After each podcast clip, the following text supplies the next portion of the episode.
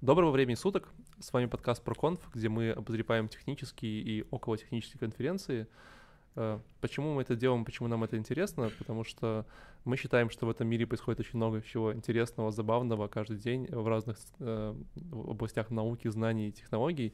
Вот, и чтобы вы это не пропустили, оставались на связи и были на связи и были э, на трендах, вот, мы обозреваем для вас конференции, чтобы узнавать новое. Сегодня мы обозреваем конференцию под названием PyCon Беларусь 2019, которая прошла в Минске 15 э, и 16 февраля 2019 года, как можно было догадаться по названию. Эм, э, о чем эта конференция? Конференция — это э, конференция людей, которая собрала энтузиастов в области языка Python, вот, что для нас, для нашего подкаста очень не тривиально, наверное. Это эксперимент, не садитесь на строго. Вот. Э, и, как я понимаю, на этой конференции было всего два трека. Один из них был технический, другой был Data Science. Э, меня зовут Валентин. Обозревать эту конференцию нам помогут наши постоянные ведущие Алина. Привет. Лёша. Всем привет. И чтобы хоть как-то разобраться с питоном, мы сегодня позвали Олега. Привет. Олег, скажи немножко по себе, чем ты знаменит. Э, да, я работаю в компании Duist уже как пять лет. Э, играюсь с Data Science, э, много крутых штук с, с нейроночками, как это можно сейчас назвать, э, говори, разрабатывал. Вот, ну и в целом пытаюсь часто ходить на всякие тусовки, питон метапы, пайконы, чтобы быть в курсе всех крутых новостей в питоне. Вот, и всем советую. Нам еще повезло. Это очень э, полезно. Мало того, что сегодня пришел там в гости, он еще на этой конференции был физически, еще и там выступал. Поэтому у нас сегодня... Немножко. Да, у нас сегодня будут все самые свежие пикантные подробности э, этих обсуждений на автопатии. Да, я постараюсь рассказать вам. Отлично, давайте побольше. начинать. Как вообще вам, ребята, конференция? Вот я знаю, что Леша, ей она очень понравилась, может, она расскажет. А, на самом деле, из тех докладов, которые достались мне, был один интересный доклад, а, который рассказывает про историю компании. Ну, мне всегда нравятся доклады, которые рассказывают историю компании о там переходах с чего-либо на, на что-либо. Это прям увлекательно, если еще докладчик такой... Они а, переходили с Python или на Python? А, нет, там наш любимый GraphQL. А, тот самый. Тот, тот самый GraphQL, Который да. прошел э, этим бронепоездом через все конференции этого года, мне кажется. Ну, да. Слушай, но при этом я скажу, что с моей стороны, не знаю, кого там ребята нанимали с технической составляющей записи конференции, но было прям очень хорошо. Все доклады были нормально записаны, не было вот этого типа, знаешь, а слайды висели 15 э, секунд, а потом в нужный момент их убрали и показывали полчаса спикера, и вы такие, блин, где все слайды? Э, это было приятно. Всегда одна и та же команда снимает. Да. Это знаешь, какая команда ком- этого Олимпи... они, они Олимпиады, они нам заплатили? снимают? Олимпиады? Да. Школьников или... Нет, это, в общем, команда, которая заточена под то, чтобы всякие спортивные мероприятия освещать в Беларуси, они этим то есть, занимаются. То есть как питон — это, в принципе, спортивное мероприятие, Нет, они просто, кроме... Они выросли из той сферы. Сейчас я не знаю, на чем они специализируются. А где это? Это в IBB. В ABB? IBB. Да, это такая, это такая площадка На в Минске. газета «Правда». В свое время там начинали Web Standard Days первые проходили, если да. ты знаешь. А, я просто смотрел буквально до этого пару докладов с э, Яндекса, который, походу, в Event Space был, и Event Space, судя по всему, монтаж делала и нарезку. И вот прям посреди доклада большим кадром, как э, один из э, как-то слушателей медленно, но верно засовывает палец. Не, кстати, Яндекс свои мероприятия сам снимает. И там такой slow motion, да? Ну, это шикарная пасхалка. Это просто, ну, то есть, а, оно реально где-то, видео там 6-8 часов, и вот где-то реально в середине такая вот штучка всплыла, я прям вообще угорал. А, на самом деле, да, мне очень понравилось. Ну, ты а, сделал колп, я надеюсь, на эту тему? Нет, не делал. Ладно, я думаю, мне понравилось. Давайте по этим докладам обсуждать. У нас сегодня большой план. И первым докладываю я, потому что я взял на себя эту э, инициативу по прикольной причине. Это был первый доклад из там большого количества конференций, которые мы посмотрели, где я реально смеялся. То есть я смотрел, смотрел, смотрел доклад, и потом, ну, типа, я начал улыбаться, а потом реально засмеялся, потому что э, было очень весело, смешно. Э, скажу почему. Э, но прежде этого доклад называется Practical Guide Towards Explainability in Bias Evolution ML, что в переводе на русский, я не знаю, как перевести, но, скорее всего, это э, практический э, альманах, э, как э, научить ваши машины обучение модельки, э, объяснять, что они делают, и избавить их от байсов.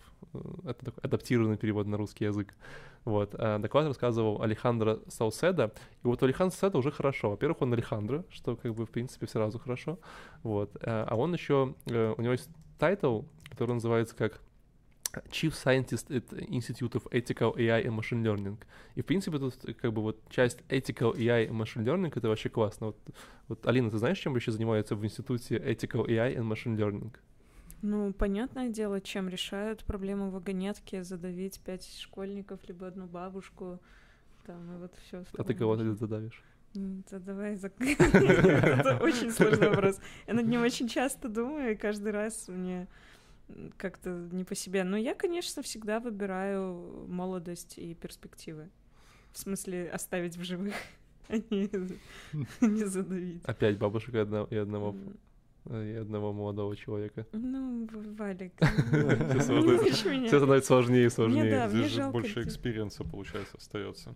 И experience стоит оставать, оставлять, чтобы передавать Да, его да, дальше. да. Ладно, давайте вернемся к теме. Да, короче, очень прикольный институт. Мне очень понравилось, что реально есть такой институт, который занимается этическими э, нормами для machine learning AI. И Александр, Александр начал рассказывать историю о том, что представьте себе, что вот вы запускаете свой супер там продукт под названием HypeML, вот, и к вам приходит банк, говорит, слушай, вот, дружище, вот у нас проблема, мы вот кредиты выдаем, и уже вот 20 лет выдаем, и вот люди руками сидят, читают это скоринг, прямо все это ужасно, да. Вот мы хотим, чтобы вот мы сейчас дадим тебе данные, вот у нас 20 лет, там, не знаю, миллион записей данных есть, да, вот, вот данные дадим, вот у тебя же машин learning, да ты же там, там умный чувак, ты же там все раз-два готово, сделаешь, а мы сразу целое дело вводим и прям денег сэкономим. Вот, и все такие, у, хорош, давай, типа, сделаем. И тебе дают миллион, типа, данных, ты начинаешь там строить свою модель данных, обучать ее, обучать, обучать, обучать, и бац, такой раз, там, в пятницу вечером сидел кофейком, что-то подобрал, там, не знаю, структуру сети обозначил, вот, и у тебя там 99% э, типа рейд на угадывание.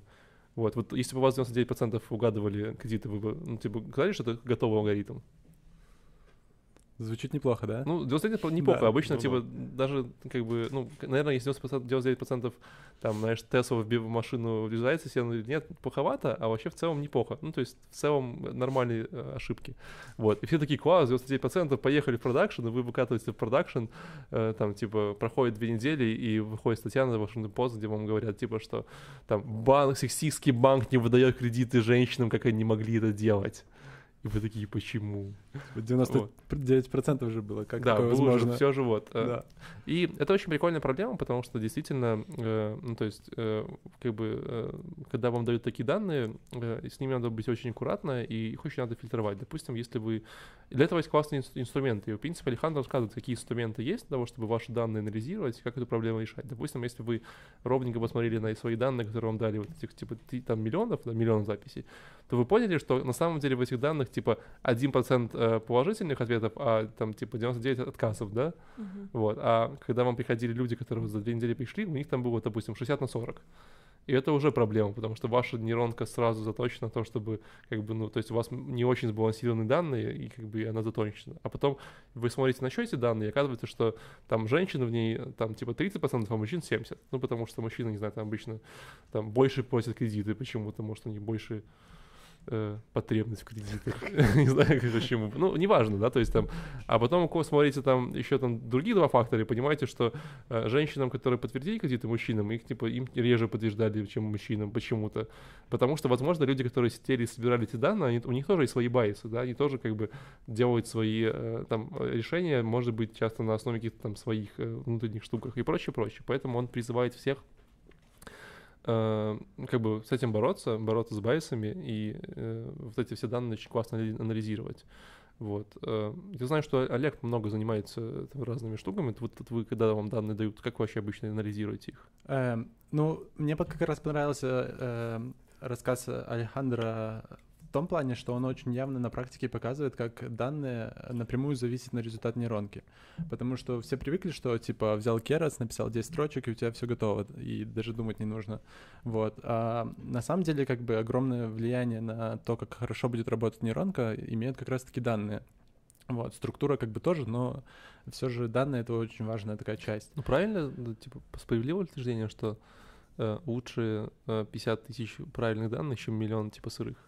Ну, я думаю, что да, потому что даже на маленьком датасете ты можешь э, применить какой-то алгоритм, который на правильных данных выдаст неплохой результат. То есть э, идея скорее вот как раз-таки в качестве данных. И, э, и тоже тут как бы даже если у тебя ка- некачественные данные, ты можешь их хорошо обработать, но тут даже бывают иногда такие вот моменты, когда тебя с виду качественные данные, вроде ты делаешь все правильно, но какие-то нюансы все портят. Например, э, когда я пытался э, когда-то изучить, ну, сделать нейронку, которая э, мапит кейпоинтсы на теле человека, вот. Там одним ключевым моментом был то, что нужно применять э, агментацию данных, то есть изменять картинку разным образом. И я решил такой, о, а давай я попробую просто запихнуть сырые данные тут на простой модельке вообще посмотреть, что будет ради интереса. Вот. И такой результат сразу тоже набирал 90% э, правильных ответов. Но, э, и непонятно было почему. И как раз-таки вот изменение картинки, оно сразу дает как бы правильный подход к построению таких нейронных сетей. И ка- казалось, типа, ну, изменить картинку, типа, зачем? Ну, и так нормально. Вот. Э, Поэтому, да, тут э, подход к анализу данных супер важен, когда вы работаете с нейронками, и э, вот Аль- Алехандро очень явно это показывает, и круто, поэтому... Я Да. что-то, честно говоря, вот слушая тебя и Валика, вообще не поняла, в чем прикол. В смысле, как все-таки он рекомендует бороться с этими байсами. Ну да, он говорит о Ну, том, смотри. что ты выгрузил там какой-то датасет очень большой, и что, вероятно, сотрудники банка принимали какие-то решения там либо в соответствии с инструкциями, либо в соответствии с каким-то своим представлением о прекрасном, и у тебя получилась э, нейронка, которая по каким-то причинам отсеивает женщин. Это как бы описанный случай, правильно? Да, да. Э, И что надо делать, чтобы так не было, и как вообще вышло, что так и есть? Ну, во-первых, смотри, э, во-первых, есть очень классные инструменты для анализа данных, чтобы именно свои данные, которые ты Мгм. будешь обучать, как бы смотреть, фильтровать, понимать, где какие корреляции есть между ними, да, и смотреть там, что, допустим, возможно, у вас есть э, поле раса и там, не знаю, религия, Мгм. и ну, там для вашего региона они там так сильно коррелируют, что вообще типа там это вообще ненужные поля или там поля, которые только одно можно заменить, да, тогда типа выборка получится сильно лучше. Вот. То э, есть э, этот весь доклад сводится к э, инструментам. Э, к, к обзору инструментов, в Мгм. принципе, как бы к его призыву о том, что на самом деле, то есть э, какие бы вы алгоритмы ни писали, все равно вам нужно пойти поговорить с людьми из бизнеса, Мгм. понять бизнес-домен, потому что как бы ча- ну то есть разрабатывать нейронки, не зная бизнес-домена, это плохая идея. Ну потому что реально вы вот эти все данные критерии вы не можете объективно проанализировать, понять, какие из них там коррелируют, не коррелируют, какие там нужны, не нужны и так далее. Да, ты Мгм. должен понимать смысл данных Да, и как разные данных. части данных взаимодействуют с друг другом. Даже, например, если у тебя будут данные типа цвет волос человека, и, и у тебя в данных будет только один блондин, который, э, которому не дали кредит, то у тебя нейронка на всех блондинов будет говорить, «Н- ему не надо давать кредит. То есть Вот. она это обрабатывает как какой-то значимый Да, да, то признак. есть она может так получиться, А, что вот она так чём- научится, вот оно в чём э, что какие-то классы, какие-то параметры будут для нее более важными только потому, что их было больше или меньше, или как-то не, не так коррелировали.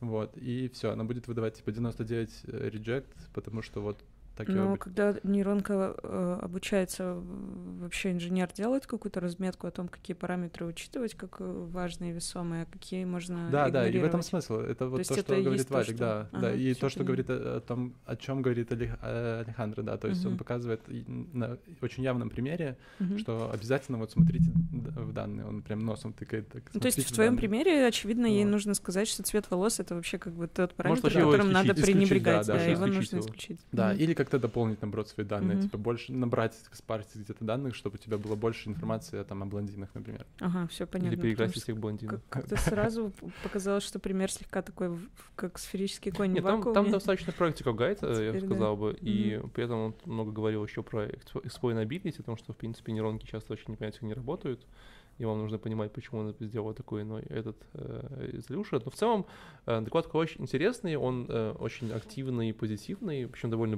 там, м, не, как- там не очень большой, типа минут 25 он занимался этим. Э, И всем, кто занимается data science, я прям советую посмотреть э, обязательно, потому что э, ну, хуже точно не будет, а как минимум еще есть и entertainment составляющая. А, поехали дальше. Наташа Олег, Мгм. он скажет там какую-то очень плотную ерунду. Давай. Да, я расскажу вам про reinforcement learning. Это про этот доклад, этот доклад рассказывал Юрий Гуц из компании Data Robots, э, нашей минской компании. Вот. На самом деле этот доклад, наверное, был одним из самых лучших э, на Пайконе, по моему мнению, вот, потому что Юрий, он не только рассказал вот эту вот сферу сейчас супер популярную, э, очень как бы круто и профессионально, но это тоже такой доклад, как хороший пример тому, как надо клево делать доклады, потому что он начал с э, простого объяснения, потом показал э, красивые наглядные примеры и показал очень клевое прям на практике э, решение, которое можно вот прям взять э, с гитхаба, поюзать, и это выглядело прям вот как будто ты э, выглядело как будто вот сейчас надо взять ноут и что-то закодить, э, э, попробовать что использовать reinforcement. reinforcement. Да, что такое reinforcement? Э, reinforcement learning. Э, значит, все примерно представляют, как работает машинное обучение, да? То есть мы поставляем что-то на вход. Покажи Леша, Леша на пальцах. Да, в общем, мы поставляем что-то на вход в нейронную сеть. Вот представь нейронную сеть как какой-то черный ящик. Э, мы поставляем ей что-то на вход и говорим, что вот при таком, таких входных данных вот, ты должна дать вот такие выходные данные. Вот, например, ну, банальный пример, там э, подаем картинку, говорим, что э, есть там собака или нет. И вот нейронная сеть должна ответить на этот вопрос. Эм, в случае reinforcement learning немного сложнее. Проблема в том, что, эм, во-первых, как бы данных, по сути, здесь нет, как таковых. Вот. А во-вторых, э, каждый выход нейронной сети влияет на, следующий вход, э, на следующие входные данные. То есть, грубо говоря, у нас есть какая-то модель, которая называется агентом, есть какое-то окружение, environment. И этот агент, эта нейронная сеть, она отправляет какой-то экшен, изменяет состояние environment, окружения. А это окружение э, отправляет новый стейт в нейронную сеть. Вот. И это такой бесконечный цикл. Все так легко. Да, смотри, вот представь игру в шахматы. Вот. То есть э, я делаю ход, как-то состояние шахматной доски изменяется, вот, и мне возвращается назад, например, состояние шахматной доски. Потом я опять такой думаю, думаю, опять делаю вход. Э, и опять мне должно вернуться состояние шахматной доски, например, после твоего хода. Вот. И, собственно, reinforcement learning, э, он используется, например, в играх. Это такая самая хайповая сейчас тема. Эм, и как бы его начали развивать, как бы, как говорит вот Юрий в своем докладе, с 80-х, когда пытались там э, поиграть в шахматы, потом всем известная AlphaGo, которая выиграла человека в игру Go. Вот. Потом StarCraft, докер, покер и так далее. Э, э, э, вот, и так далее. Как бы очень много всего. И в своем докладе Юра показывает очень красивые примеры со змейкой, когда он пытается обучить змейку набирать наибольшее количество очков на какой-то вот карте. Вот. И это выглядело очень круто. То есть это как будто вот какая-то такая непонятная змейка, которая сначала идет рандомными путями, а потом он показывает, как э, с помощью вот reinforcement learning э, обучить ее, чтобы она не запуталась в своем хвосте, чтобы она выбирала правильные тактики того, как собрать вот побольше очков. Э. Ну, а reinforcement learning для игр применим или для чего-то еще? Вот, ну то есть э, Юра как бы, ну единственный минус в его докладе то, что Юра не, не рассказал, где применяется reinforcement learning, потому что это не только по сути игры. Вот, я вам расскажу вот такую штуку клевую. Э, есть чуваки, которые пытаются решать задачи автомобильного трафика с помощью reinforcement learning. У них есть огромное количество данных, и их задача это попробовать настроить сигналы светофора таким образом, чтобы пропускать как можно больше автомобилей. Uh-huh. Вот. И, э, и они считают, что цель, как бы задача достигнута, если они смогли пропустить 400 автомобилей по одному направлению в минуту. То есть это примерно 1200 автомобилей в минуту. Это по любой улице или... А что-что? По любой улице или по магистрали? Ну, у них получается целая сеть различных перекрестков, ну, как бы mm-hmm. улиц, дорог, перекрестков, и вот как раз-таки идея в том, чтобы понять, как э, движутся автомобили с одного перекрестка в другой, как они поворачивают. Э, дальше понять, какие автомобили нужно чаще пропускать, например, автобусы, потому что они медленнее стартуют и так далее. Потом в различных направлениях, там у них фуры есть, в общем, огромное количество параметров. Вот. И вся эта вот сеть, дорога, она представляет собой какое-то такое окружение, которое позволяет, ну, которым ты даешь какое-то действие, например, поменять знак светофора вот здесь. Э, она тебе обратно выдает какой-то стейт, например, сколько автомобилей там скопилось. Вот. И тебе нужно обучить так, чтобы она максимально много автомобилей пропускала э, через светофор. Э, Еще там много применений в роботах, э, очень много. То есть э, как раз вот на линии, когда вот на заводе эти роботы работают, э, Мгм. вот эта задача очень применима к ним, потому что у них есть какие-то э, с- ну, есть какое-то окружение, которое влияет на них, и вот обучить так, Ты чтобы они правильно, ты ставишь взаимодействовали робота, говоришь, другом. типа, фигач, он, короче, на конвейере вначале пытается случайным образом херачить по Ну, я- конвейеру, ящики а потом раз и собирает Теслу. Да, так, это было так, так на заводе Тесла они, в принципе, изобрели третью модель. Я, я правильно понимаю, что вот этот reinforcement learning это просто каждый какой-то определенный степ меняется environment и данные заново а, получаются из э, Да, по сути, у тебя как таковых коробки. данных нет, у тебя есть только какой-то фидбэк от окружения. мгм. Вот, то есть ты говоришь какой-то, на- ну, ты говоришь окружению, что произошел какой-то экшен, а она должна вернуть новое состояние после этого экшена. Вот, то есть, по сути, тебе даже не нужен как датасет как, так, как таковой, тебе нужен как бы эмулятор окружения. И, и такие эму- эмуляторы начинают все больше появляться, это уже прям даже целая индустрия, которая помогает симулировать различные вещи в мире. Еще, например, симулятор жизни в Сибири. Думаю, Да, там- Я думаю, там, в принципе, можно э, налернить какого-нибудь среднего сибирского мужичка. типа, типа. Вот. Или твиттер-бота. У меня есть интересный вопрос к вам. Эм, Как определить, что эта нейронка работает хорошо? Вот представьте, вы обучили нейронку, которая умеет играть в шахматы. Вот. И как определить, что она работает Я хорошо? знаю, если она, короче, на Nokia э, 3310 выигрывает максимальный уровень, то типа она работает хорошо. То есть, ну, против другого компьютера. А представьте, что если тебе нужно протестировать ее на человеке, например, пр- в доту, например, поиграть. Ты такое сделал какое-то изменение, а потом собираешь кучу людей и такие, давайте поиграем с моей нейроночкой. Потом опять, а, подождите, сейчас еще параметры поменяю, еще давайте поиграем.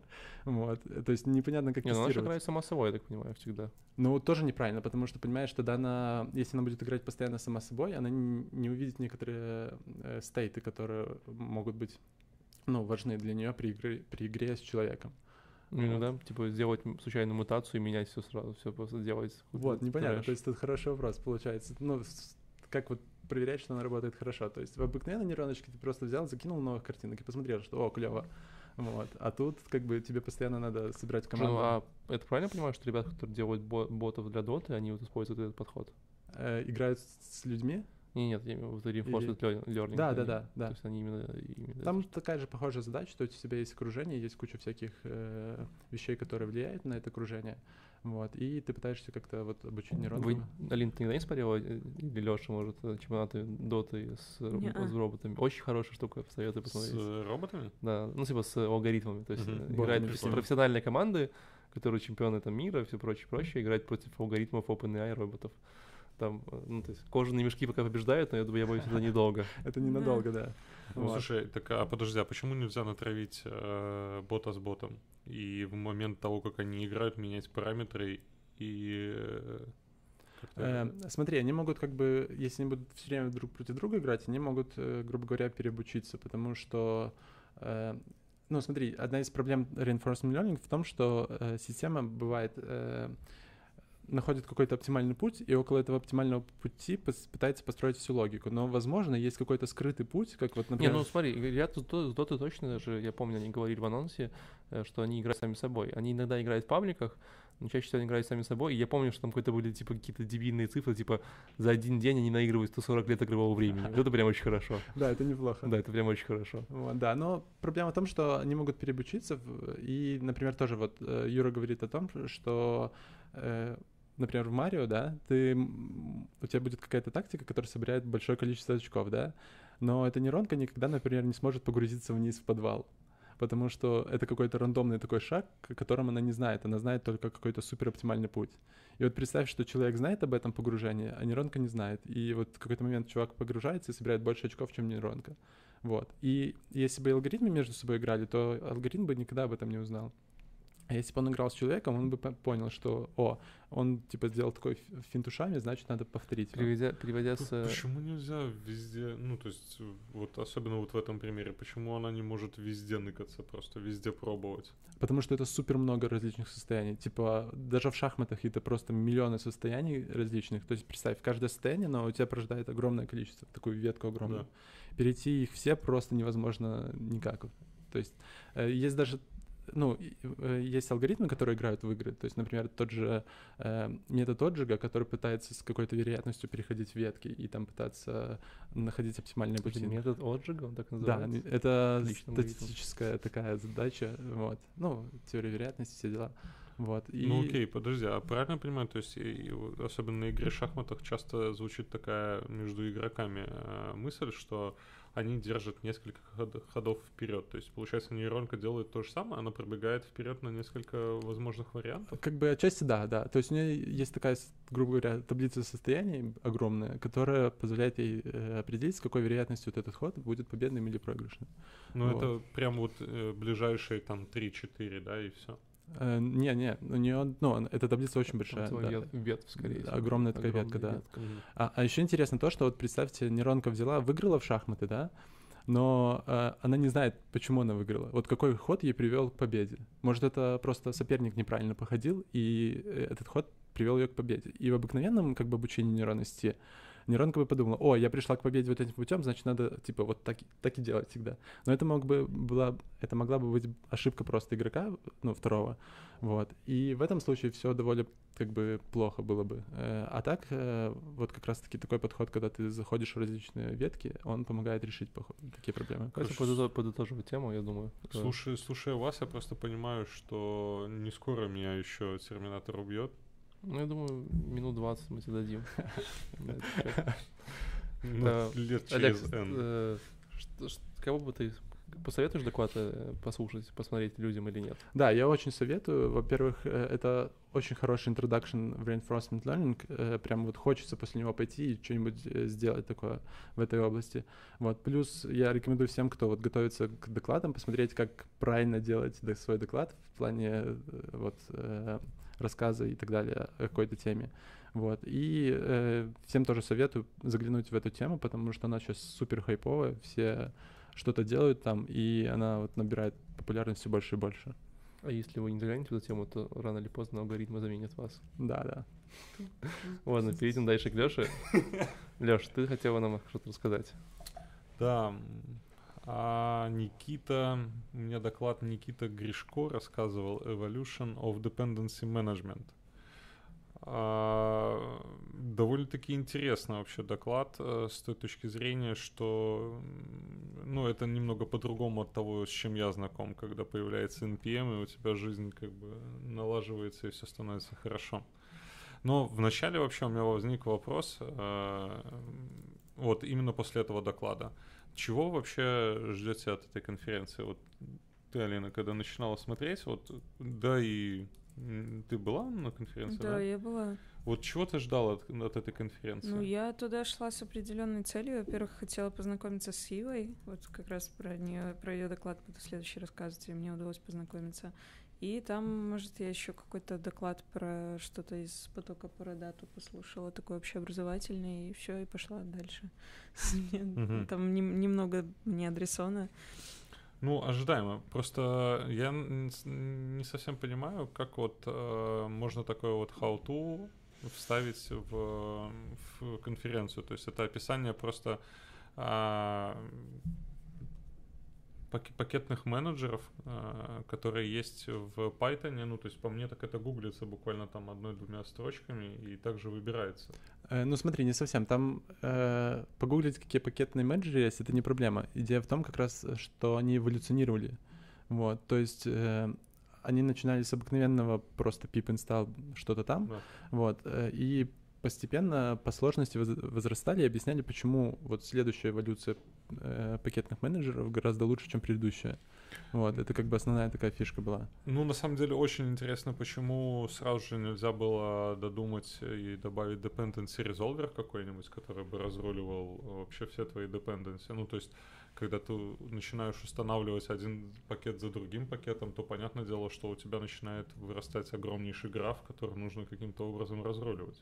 Да, да. И почему вот это в самом начале как бы не- нельзя было продумать? Ну, то есть, маленький такой вопрос. э, Ты имеешь в виду в самом начале, когда появился питон? Да, да, да, да. Ну, то есть, э, Это ж хорошо, к язык, слову, язык программирования не появляется с, э, Да, вот- сразу вот со, так. со всеми, всеми штуками вместе. Да, да, да. Для меня просто JavaScript, он прям так и оп. Да ладно. Да нет, до сих- Конечно. до сих пор. Нет, конечно. И- Просто, просто ты очень, ты просто очень поздно как бы начал писать на JavaScript. Да, и Давай в- начнем его с первых дней, когда там первый Node.js появился. Когда я двигал э, снежинки по экрану, Нет, еще раньше. ну, раньше я не помню, там- тогда еще было очень сложно Там, к там- дом-элементам там- там- обращаться. там тоже все было сразу не очень, очень плохо. Поэтому это, вс- Да. это всегда так. Все технологии так эволюционируют. Ну, вообще довольно-таки интересно то, что более-менее нормальный э, резолвер начал появляться вот в 2018 это Poetry, который, опять же, только пока еще, насколько я понимаю, ну, висит в воздухе вопрос его официальности. Но, как я понял из э, доклада, это самый адекватный вообще резолвер с каким-то своим уникальным алгоритмом, который вот э, э, работает в, с э, пакетами Python. Да, да. Там на самом деле вся история даже, может, началась с питона третьего, потому что там появился вот как бы встроенный а-ля, э, питон, э, ну, как бы питоновский менеджер, который умеет резолвить все эти штуки. Вот. И просто все вокруг начали писать свои более лучшие решения. Вот. И, в принципе, я считаю, что это очень даже хорошо.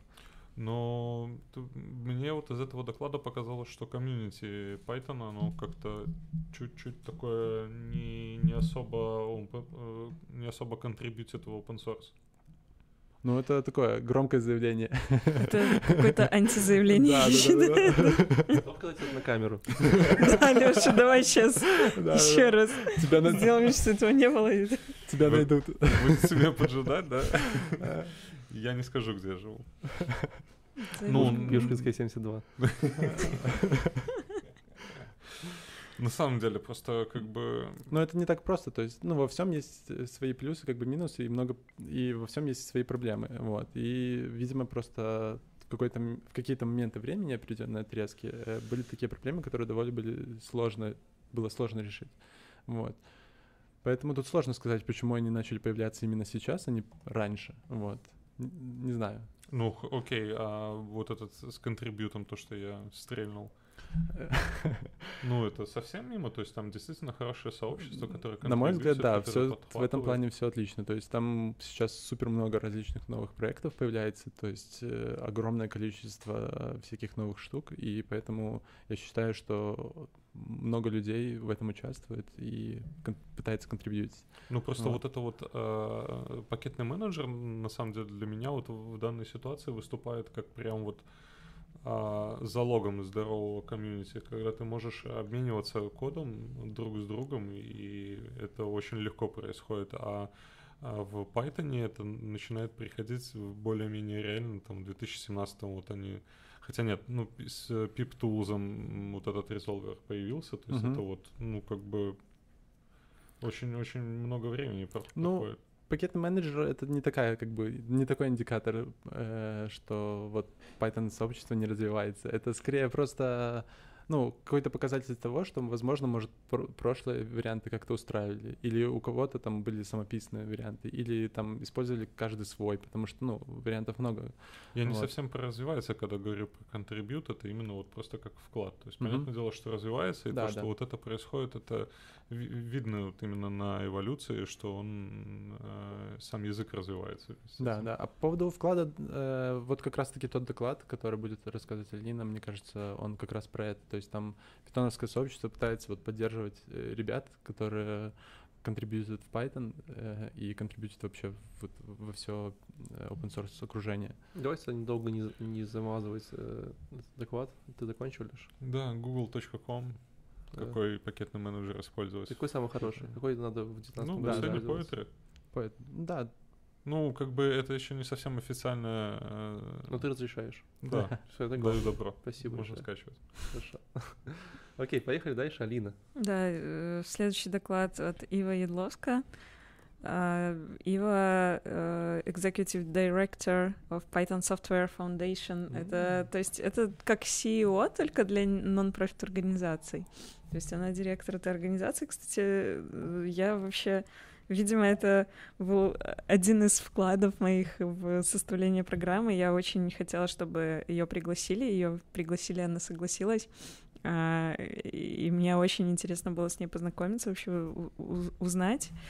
а, про нее побольше, потому что, наверное, года три назад я начала с ней общаться, когда мы делали еще самый первый пайкон, и э, когда мы в первый раз вообще писали о том, что вот в Беларуси появляется пайкон, пожалуйста, зачислите нас в список официальных пайконов, дайте нам специальный домен, там, если посмотрите э, доменное имя на сайте конференции byte.python, э, byte.python.org, это стандартная стандартный, стандартная маска для домена любого пайкона во всем мире.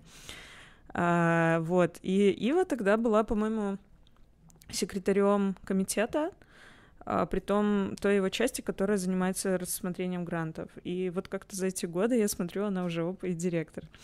А, вот. Она рассказывала о том, как э, устроен PSF, Python Software Foundation. Она рассказывала о том, что они делают, как они, какую инфраструктуру они поддерживают. Um, мне это очень интересно с точки зрения примера для развития комьюнити, потому что, как уже, наверное, все знают, я занимаюсь развитием комьюнити э, языка Kotlin. Um, и, конечно, то, что они делают, э, даже если зайти на Python.org, да, это сайт Python Software Foundation, то там просто невероятное количество информации для всех, для вновь прибывших, для контрибьюторов, для спонсоров, для тех, кто хочет как-то в этом всем поучаствовать, куча документации, куча гайдлайнов. А есть и такое, это... типа, знаешь, пригласить друга и получить там, типа, э, три баг... Python бесплатно. Четвертый Python бесплатно, не знаю, что такое. Все бесплатно. И, знаешь, типа, и листаешь вниз, по папочке такие, типа, зарегистрируйся сейчас, там, типа, и там 20% ну. скидки на следующую конференцию в своем регионе. Да, Или работу сразу можно. Да, это, это как раз вот к тому, э, Лёша, к твоему вопросу по поводу open source. Python же это вообще полностью open source проект, который полностью написан и поддерживается волонтерами, конечно, там они э, где-то работают. Что такое, что, что пайк? Э, что с пайком? Кто же, кто же самый главный, э, главный в питоне-то? Главный там был Гвида. А, Он, Гвида, кстати, Гвида, да. сош... как-то там на время отошел, но сейчас, по-моему, вернулся. Угу. Вот. Э, он, по-моему, в дропбоксе работает. Да, Олег. Да, да. да. Вот. То есть, ну, они работают где-то на э, за зарплату на full time. И я так думаю, что это тоже часть э, поддержки крупных компаний. Спо... Так, один из способов поддерживать компаниями проект. Вот, но тем не менее, действительно, он весь полностью создан волонтерами, контрибьюторами, и э, Python Software Foundation как раз-таки существует для того, чтобы этих э, волонтеров поддерживать, а в том числе они существуют для того, чтобы поддерживать движуху в сообществе. То есть вот э, PyCon, который был в Беларуси, он был проспонсирован Python Software Foundation в том числе, и они э, спонсируют э, пайконы по всему миру. А теперь, внимание, вопрос. Я после того, как э, послушала доклад Евы, я ее еще выловила где-то целый час, ее про все-все-все расспрашивала про их внутреннюю кухню. И э, что меня больше всего удивило, э, как вы думаете, как э, Foundation в основном зарабатывает деньги на то, чтобы обеспечивать себя, ну, точнее, не себя, а чтобы обеспечивать э, свой спонсоршип? Из каких денег они спонсируют сообщество? Вот источники. Первое, вот самое первое, что вы думаете? Может быть, кнопочка Donate у них да, в шапке. Я, я думаю, government. Government? Да. Uh, ну, я думала, что uh, компании, да. Да, у них есть какая-то часть, которая, конечно, очень сильно поддерживается компаниями, например, PyPI. Uh, он uh, поддерживается Fastly AWS. Это то, что она говорила в своем докладе, по крайней мере. Возможно. Ну, я думаю, что это самые крупные донаторы. Там наверняка есть еще и Самый крупный донатор другие. у них Bloomberg, а какие-то компании они да, я... вывешивают. Э, вывешивают. Я конкретно про PyPI говорю, а. и э, PyPI им стоит в год где-то около двух миллионов баксов, они говорят, вот, чтобы поддерживать ну, его. Да. да, так что я думаю, что АВС, возможно, их поддерживает просто какими-то мощностями, предоставляя бесплатно, но тем не менее. Вот, так э, основной их источник финансирования — это Пайкон в Штатах. То есть они зарабатывают деньги крупной вот этой конференции, которая длится 9 дней, и все заработанное они потом донатят на более мелкие пайконы э, по всему миру. Это был для меня большой сюрприз. А Ива как раз-таки пришла в Python Software Foundation таким образом, что Сначала Python Software Foundation, состоящий из волонтеров, там сколько-то 20 лет тому назад, сделал первый пайкон, сами, потом Пайкон чуть-чуть подрос, еще подрос, и в какой-то момент они эм, поняли, что сами больше делать этот Пайкон не могут, и наняли ивент-агентство. Вот Ива была ивент-менеджером, которая делала им Пайкон из этого ивент-агентства. Потом она перешла к ним помогать им на постоянной основе. Вот. Интересная Можно история. Вопрос, а что делать на девятидневной конференции? Типа, как ты просто уехал в отпуск. Надо, надо почитать. И вообще, вам не кажется, что вот эта вся движуха сообщества, это просто, чтобы, знаешь, типа, э, сделать умный вид, чтобы прибухнуть от жены подальше, типа, на 9 дней. Мне кажется, это чисто Ну. СНГшный подход какой-то. Не, ну вообще есть что в этом такое, Ну да, типа, да, да, я на конференции 9 дней пока. Э. Да, если, если ты там именно... Я, во-первых, не думаю, что там э, в течение этих девяти дней только доклады слушают люди. Понятно. Наверняка там есть какие-то со- совместные, типа, так сказать, хакатоны, когда они работают над э, проектами. Ну, представь себе, у тебя есть проект масштаба Python, в котором тысячи контрибьюторов. Ну, понятно, что там core-контрибьюторов поменьше, но тем не менее их все равно очень много, они по всему миру. И тут у тебя раз в год есть какой-то очень классный повод, чтобы они все собрались и что-нибудь обсудили, например. У меня есть Или вопрос. что-то вместе покодили. Да, у меня есть вопрос к Валику. Вот у вас есть э, Ruby Software Foundation? Да, есть какое-то. Э, Ну, не такое большое, как, как, как э, питоновское. Мгм. Но тоже есть, там тоже контрибьютят и на разные проекты деньги. На конференции не выделяют деньги. Я, кстати, не знаю, кто занимается конференциями, это хороший вопрос, но точно... Я думаю, никто. Я думаю, они просто их... Ну, это круто, да. Не, ну, А, Рел- ну, Rails конференции, я уверен, занимаются, типа, э, те самые э, буткемпы и все такие. Непонятно, но, но Foundation есть по-любому. Ну, я думаю, Они, что... они даже публикуют отчеты о своих, типа, растратах, и вот прям, Мгм. типа, говорит, мы там денег тем дали, а те там потратили вот так, вот так, и так далее. Там, типа, там фиксили баги за 200 долларов в час, все такое. Там прям есть такие репорты, можно их найти. А Есть какие-нибудь э, громкие имена в э, core контрибьюторах? Ну вот наподобие, есть, допустим, в конечно. JavaScript там Facebook, Google. А, в смысле компании? думаю, там все именно есть. кто- Ну, там скорее компании, которые поддерживают, Mozilla поддерживает очень много э, этот, э, собственно, вот ОВС, Google Fastly. вкладывает что-нибудь? Наверно же должны Ну, Я что-нибудь уверена, что каким-то образом, да. Я читал что- много что-то статей про это. про разработчиков, которые контрибьютят в Python после работы. То есть ты такой приходишь после работы, такой, надо пописать что-нибудь для Python, и идешь, э, пишешь какой-нибудь интересный код. Вот, это тоже очень интересно. То есть это у большинства разработчиков это не как основная работа, которую вот они сидят и контрибьютят, а это такой просто хобби, скорее, наверное. А, да, но есть же и те core-разработчики, которые, вот я говорю, на полную ставку Да, да. работают где-то. И я почти уверена, что тот же Гвида работает в Dropbox. Если не на всю ставку, то в очень большом проценте занимается Python, и Dropbox в этом заинтересован. Ну, а еще когда кого-то ломается версия питона, он говорит, вида можешь по этой починить, и не могу понять, что... Я уверен, нет, так его используют просто. В техподдержке, знаешь, такой, типа, опять поставил там 3.8, а она опять не ставится, Или- библиотека не работает. Dependency разрулить. Да, да.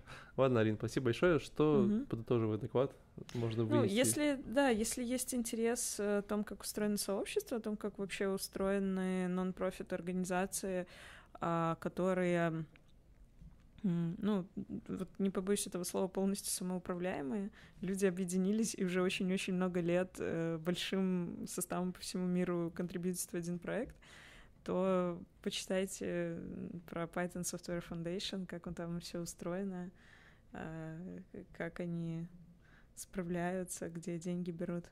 Очень полезно. Полезное Отлично. чтиво. А, Перейдем к более сложной теме. Олег, расскажешь Мгм. нам дальше? Да, э, опять про machine learning. Э, в общем, есть такой доклад, э, который э, рассказывала Анна Вероника Дорогаш. Э, он про Яндекс э, CatBoost. Это такая библиотека, которая позволяет вам решать задачи с помощью градиентного бустинга. Такое вот страшное слово. Э, в основном этот доклад был как такая реклама CatBoost. Вот, реклама тузы от Яндекса. И Я правильно помню, что CatBoost это был один из многих логотипчиков на презентации Apple, где они рассказывали про там какие конференции, какие технологии они используют, там было типа Яндекс, CatBoost такие, о, О, хороший Apple. Да, да. да, отлично, неплохо. Да, на самом деле, ну, э, кто-нибудь знает про градиентный бустинг? Я думаю, Леша что-то знает. Леша? Это провал просто. Э, Да, в общем, э, ну, сам по себе бустинг означает, что это какой-то э, такой подход, в котором комбинируются различные алгоритмы, способы решения задач в какой-то один большой. Вот. И в большинстве случаев в градиентном бустинге используются деревья решений. Это, по сути, такие, если прям супер простыми словами, то это такие деревья, в котором написано if ы. Вот. То есть, если э, x больше такого-то значения, значит, идем в эту ветку. Вот. Это такой способ автоматического написания if ов. Вот. И э, как раз-таки уже есть много э, различных решений, э, которые позволяют строить такие вот деревья. Вот. э, но мне единственный момент, который не очень понравился в докладе, это, том, это то, что Анна э, пыталась э, как бы разрекламировать CatBoost, но при этом не рекламировала сам градиентный бустинг, потому что сейчас все разговаривают о нейроночках, но почему-то слово CatBoost нигде так вот э, не сияет э, на рекламных лозунгах. Вот. И мне было бы интересно, если бы вот, э, ну, какое-то такое более глубокое сравнение проводилось между нейронками и э, градиентным бустингом в плане задач, где они используются.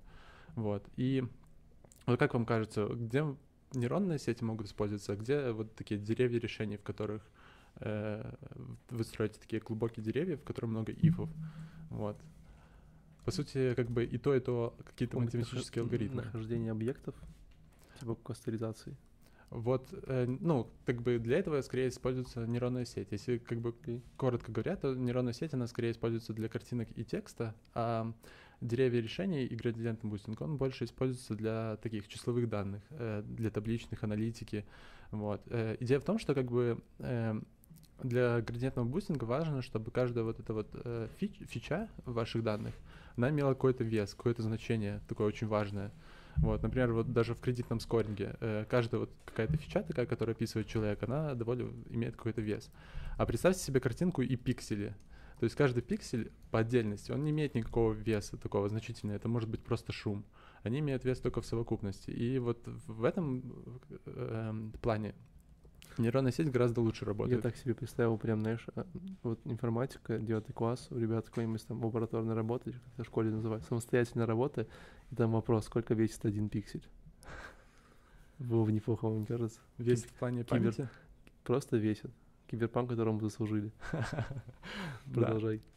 Да, и, эм, и как бы вот, э, это хотелось бы услышать, потому что если ты рекламируешь какую-то технологию, то вот было бы неплохо разрекламировать сферу, где она используется. Но на самом деле бустинг э, очень популярен, особенно на Kaggle, то есть, чтобы вы понимали, 50% задач э, используются, с- ну, решается с помощью нейронных сетей, и 50% с помощью бустинга. Это вот по недавнему опросу топ-5 команд из, из 140 соревнований. То есть просто Они подкинули монетку подоб- пять раз, типа, так Подожди, они понимаю. подобраны так или это на стороне ком- команды выбирать решение? Э, Ну, на Kaggle, конечно. То А, есть э, сам у тебя есть какая-то задача, ты сам выбираешь, как тебе ее решать. Понятно. Э, Вот. И интересно то, что, типа, почти 50% используют бустинг, и интересно то, что, как бы, вот все говорят, что вот нейроночки, да, тащит, а все все равно, как бы... Бустят потихонечку. Да, бустят ну, потихоньку, всё строят деревья решений. Вот. Э, Это это такая довольно Ты интересная на да, работе используешь нейроночки, а вечером по вечерам бустишь. Да, Под да. одеялом. Под да, одеялом в темноте, всё да. Тихенько. Вот. И, э, И я даже написал э, небольшой парсинг, который там пропарсил Kaggle обсуждение, оказалось, что в, почти в каждой пятом обсуждении упоминается слово бустинг. Вот, то есть э, это Мгм. такая... Ну и, в принципе, эта тема довольно начальная, когда ты э, пытаешься изучать машинное обучение, я думаю, что эта тема, как бы, она Ну, несложная это, для изучения. это вообще нормально, потому что вот э, дерево ифов, я, конечно, не программист, но очень часто Это слышала, очень грубо что говоря, это, дерево, дерево ифов. Но что это, как не бы так, так себе подход э, писать все через Ну. Оно- работает оно- же. Нет, Не, оно, ну, оно же не понятно, просто да. там дерево ифов, оно м, э, подбирает, ну, строится мати- очень по таким сложным математическим законам, чтобы там, ладно, ну, не особо там, наверное, нужно кидаться математическим термином, но идея в том, что там э, это все равно получается как такая задача, э, ну, точнее, алгоритм, который э, позволяет вам найти э, вот в градиенте какую-то там точку максимума, минимума, да, Мгм. вот, и э, это как-то не просто как бы ифы, которые случайно подобраны, то есть там очень сложные алгоритмы, которые это все делают, и, ну, нейронная сеть — это тоже алгоритм, просто он э, так распиарен как что-то очень крутое и Да. сложное, но это, по сути, тоже математический алгоритм, Мгм. вот, и э, это просто один из способов реше- э, решения задач. Эм, вот, и по поводу катбуста самого, э, Анна показывала графики, где были указаны различные там цифры о том, насколько он хорош в различных задачах. Вот, но я не уверен, что это так правильно сравнивать, потому что э, ты можешь по-разному настроить каждую библиотеку, и скорее этот график был, ну, показывал, как хорошо работает катбуст из коробки. Но что интересно, что они смогли в 30 раз ускорить э, э, в катбусте по сравнению с другими библиотеками. То есть у вас э, предсказание будет работать в 30 раз, как заявляет Анна, по сравнению с другими э, там, библиотеками Lightning Boot, XGBoost и так далее. Вот, это довольно круто, и это впечатляет. Еще он очень хорошо работает на GPU. э, в этом тоже красавчики. Вот. э, я советую этот доклад э, тем, кто вот э, хочет разобраться в бустинге, вот на таком get started уровне, и, э, э, и пытается как бы выбрать какой-то, какую-то библиотечку для решения этих задач. э, и он может легко понять основные как бы базовые вещи, как работает CatBoost. Вот. Поэтому такие дела. Что я должен знать, чтобы этот доклад вообще вот легко зашел? Математику. Да, математику, статистику. Вот. Э, ну, то есть э, там не рассказывается о том, как конкретно строятся деревья решений, там, как работает э, градиентный бустинг и так далее. Вот, поэтому, по сути, тебе нужно знать практически все в этой сфере. В этом докладе скорее идет э, разговор о том, как работает CatBoost и э, где он, ну, как бы, где он может использоваться и так далее.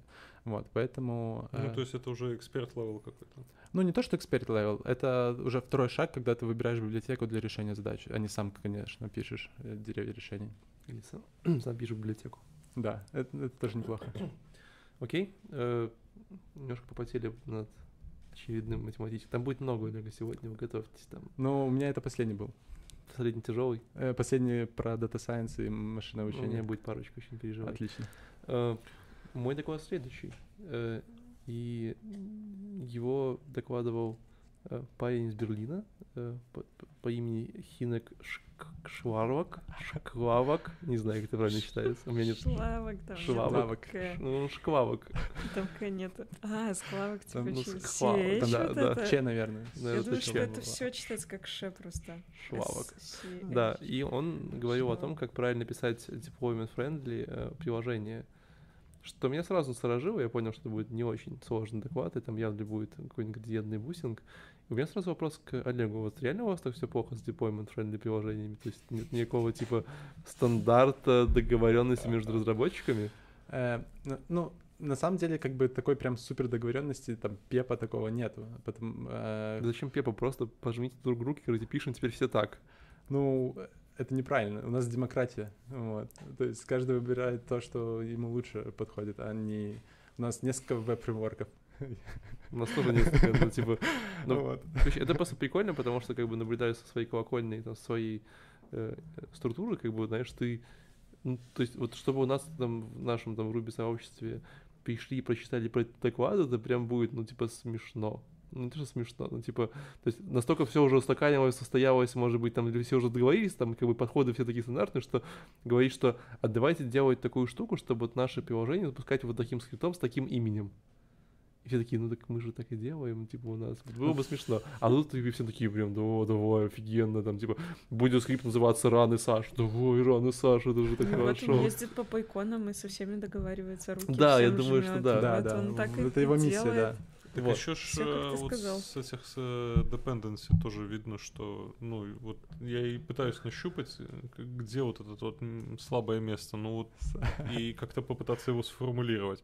Ну, вот оно, то есть они не могут Ребята договориться занимаются между собой. сложными материями математики. У них нет вот, вот, знаешь, времени на эти вот ваши странные вот эти Да. договоренности, скрипты. Ребята науку двигают. Ну да, писать Но- dependency. Но там же доклад не только об TXT. этом. Я шучу, на самом деле доклад, доклад достаточно лайтовый, э, вот, и он рассказывал о том, как он пишет э, или предлагает писать свои приложения, о том, чтобы там все их могли деплоить и так далее. Вот. э, Меня просто некоторые вещи очень сильно смущали, потому одной из самых там супер смущительных штук э, он использовал, говорил про application сервера, он назвал, что он любит G-Unicorn, ну типа G-Unicorn, Gunicorn называется. Просто понимаете, какая проблема? Самый популярный сервер на Ruby, который был выпущен, типа, ну, стал, перестал быть популярным, назывался Unicorn. Я проверил Википедию, он выпустился на год раньше, чем Unicorn.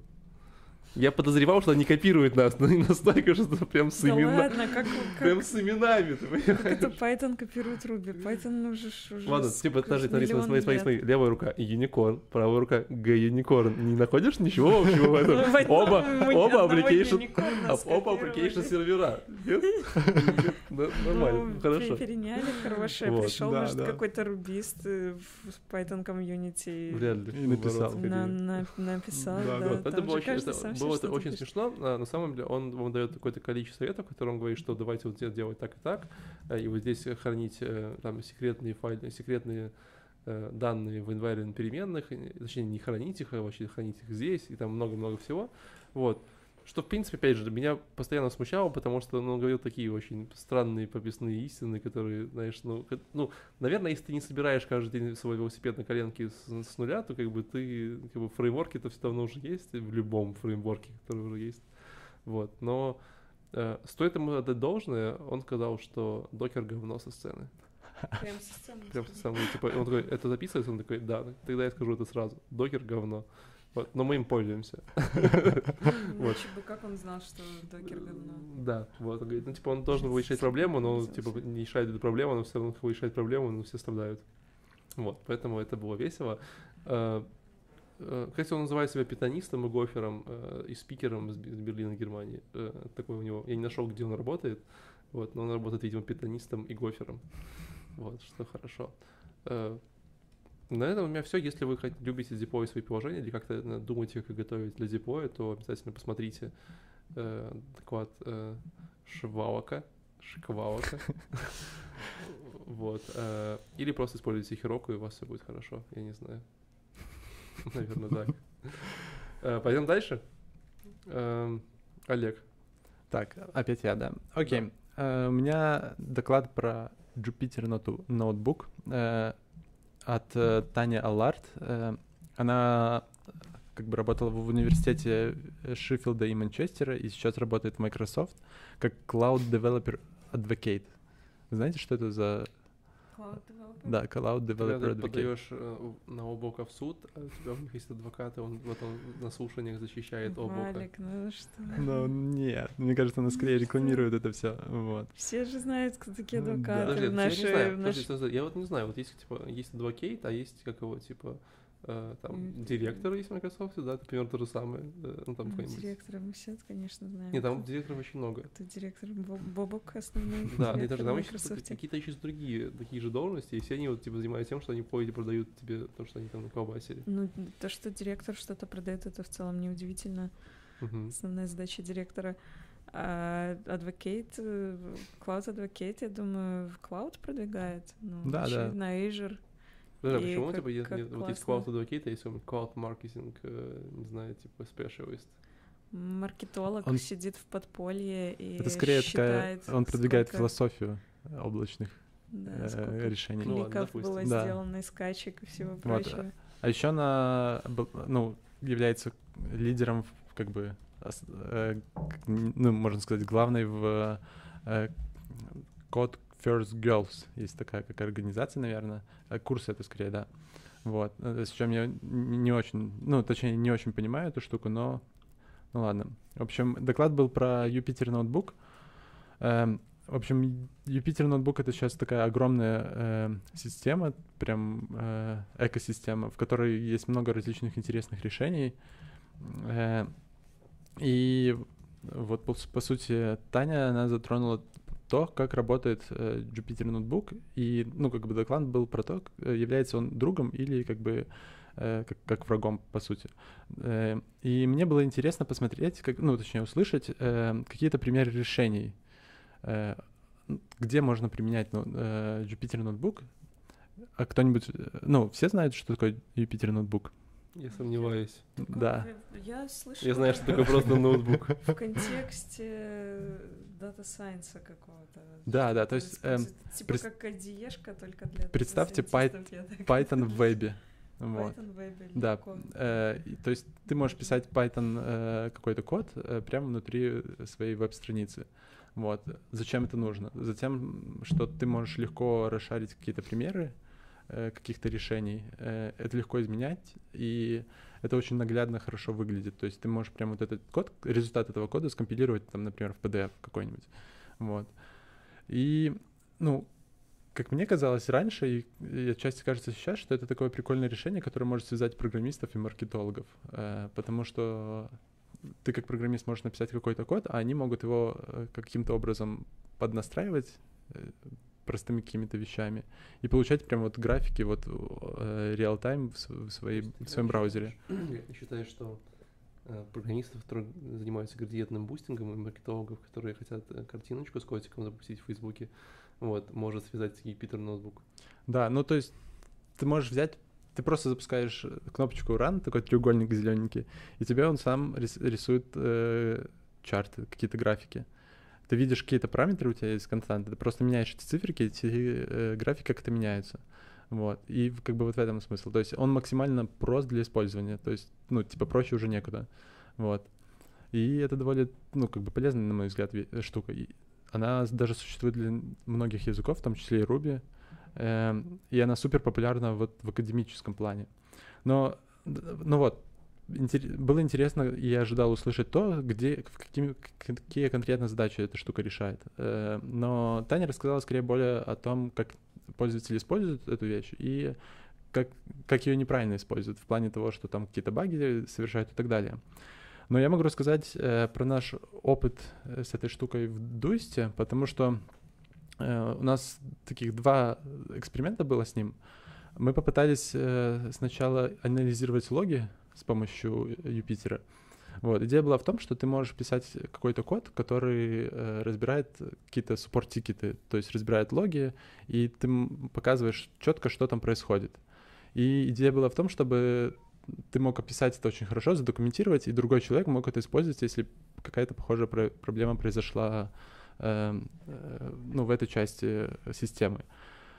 Вот, но эта штука не заработала для нас в том плане, что э, если, ну, э, скорее тут такая э, бизнес сейчас не заработала, что если у тебя случился баг, и ты его решил один раз, э, то типа ты вот написал ноутбук и все, и оно осталось. Но если он у тебя повторился, тебе не нужно опять его дебажить, тебе нужно взять и решить его. Вот. Тебе не нужно опять, э, ну, ты примерно знаешь, как это выглядит, Там такая штука теста есть, ну, говорят, помогает багов, когда ты Не, ну смотри, у баги. тебя, например, как-то там зависло н- наполовину транзакция в базе данных, там, или еще, ну, много различных базов, э, багов бывает, э, связанных с клиентом. И, ну, тебе нужно как-то отладить свое э, приложение, основываясь там на логах или еще на чем-то, и как-то нужно проанализировать. Вот, ты можешь пойти в консольку и написать что-то, потом сказать exit, и оно все куда-то растворится, и никто об этом не узнает.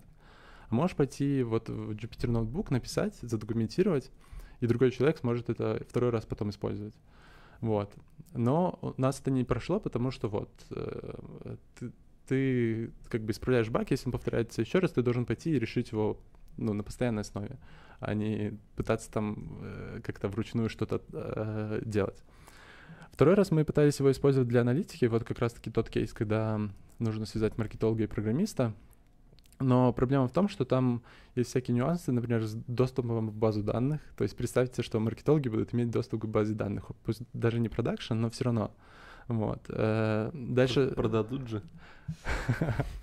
Ну, как бы такое, спор... э, тут много различных вопросов и с security, и с вообще масштабированностью, потому что э, э, Jupyter, ну, Jupyter ноутбук — это, по сути, это как отдельный веб-сервер, и когда тебе нужно что-то посчитать такое чуть-чуть более тяжелое, тебе нужно какие-то более сложные решения использовать. Вот. э, Кроме того, там проблемы с изменением кода, то есть как только ты наносишь изменения, они никак не... Ну, там, гид довольно сложно строить, хоть и можно. Вот. И возникает много вопросов. Мне хотелось вот как раз-таки это услышать, но эм, в этом докладе я об этом ну, ничего не слышал, но этот доклад очень хорошо для начинающих. То есть вот если прям хочешь узнать про то, что такое Юпитер ноутбук, эм, это прям то, что нужно. И я в очередной раз понял, что Юпитер ноутбук это все-таки такая штука для академических целей. Когда вот э, ты хочешь расшарить свою какую-то супер крутую математическую работу с кем-то, и чтобы все ее очень хорошо поняли на примерах с кодом и так далее. Вот. Ну, или просто playground. Или просто Да. playground, да, да. Я вот тоже... Да, возможно. Да, да, да. Для обучения, там, э, для экспериментов и так далее. Но вот А в чем разница с обычным плейграундом? Или это и есть такой плейграунд только для... Ну, один из альтернативный. да, да, да, да. В браузере можно с телефона сидеть. Мгм. Поэтому, когда ты хочешь сделать что-то больше, надо вот э, подумать, либо мы, мы делали что-то неправильно. Отлично. Мгм. Ну, теперь точно буду знать, что такое Юпитер э, ноутбук. И я, кстати, как раз думал, на чем мне вот такой питончик запускать, чтобы прям было красиво и с графичкой и все такое. Это прям вот первое, я думаю, что можно попробовать, чтобы Да, да. не поднимать у себя. Еще там есть iPython такая штука. Ну Это- да, но это немножко вот, другое. На да. графике там особо не построишь в консоли. Да, в консоли особо не построишь. Да, да, там Вот. Но мне интересно, а в Ruby есть что-нибудь такое, или там просто коробки IRB? это было с первого дня. Прям вот все Прям то же самое. Прям с самого первого дня было. Неплохо, неплохо. ARB называлось. Не находишь? ARB, iPython, нет? Hello. Ладно, поехали дальше. Леша нам докажет, доложит про что. Чуть не заснул. Про тестирование. Зря. Тестирование Legacy. И Кирилл Борисов рассказал э, про... Про тестирование. Да. Получше. Ты забыл слова? Ну. Бывает. Про то, как он укращает тестирование. Timing э, the best, э, test, legacy and you.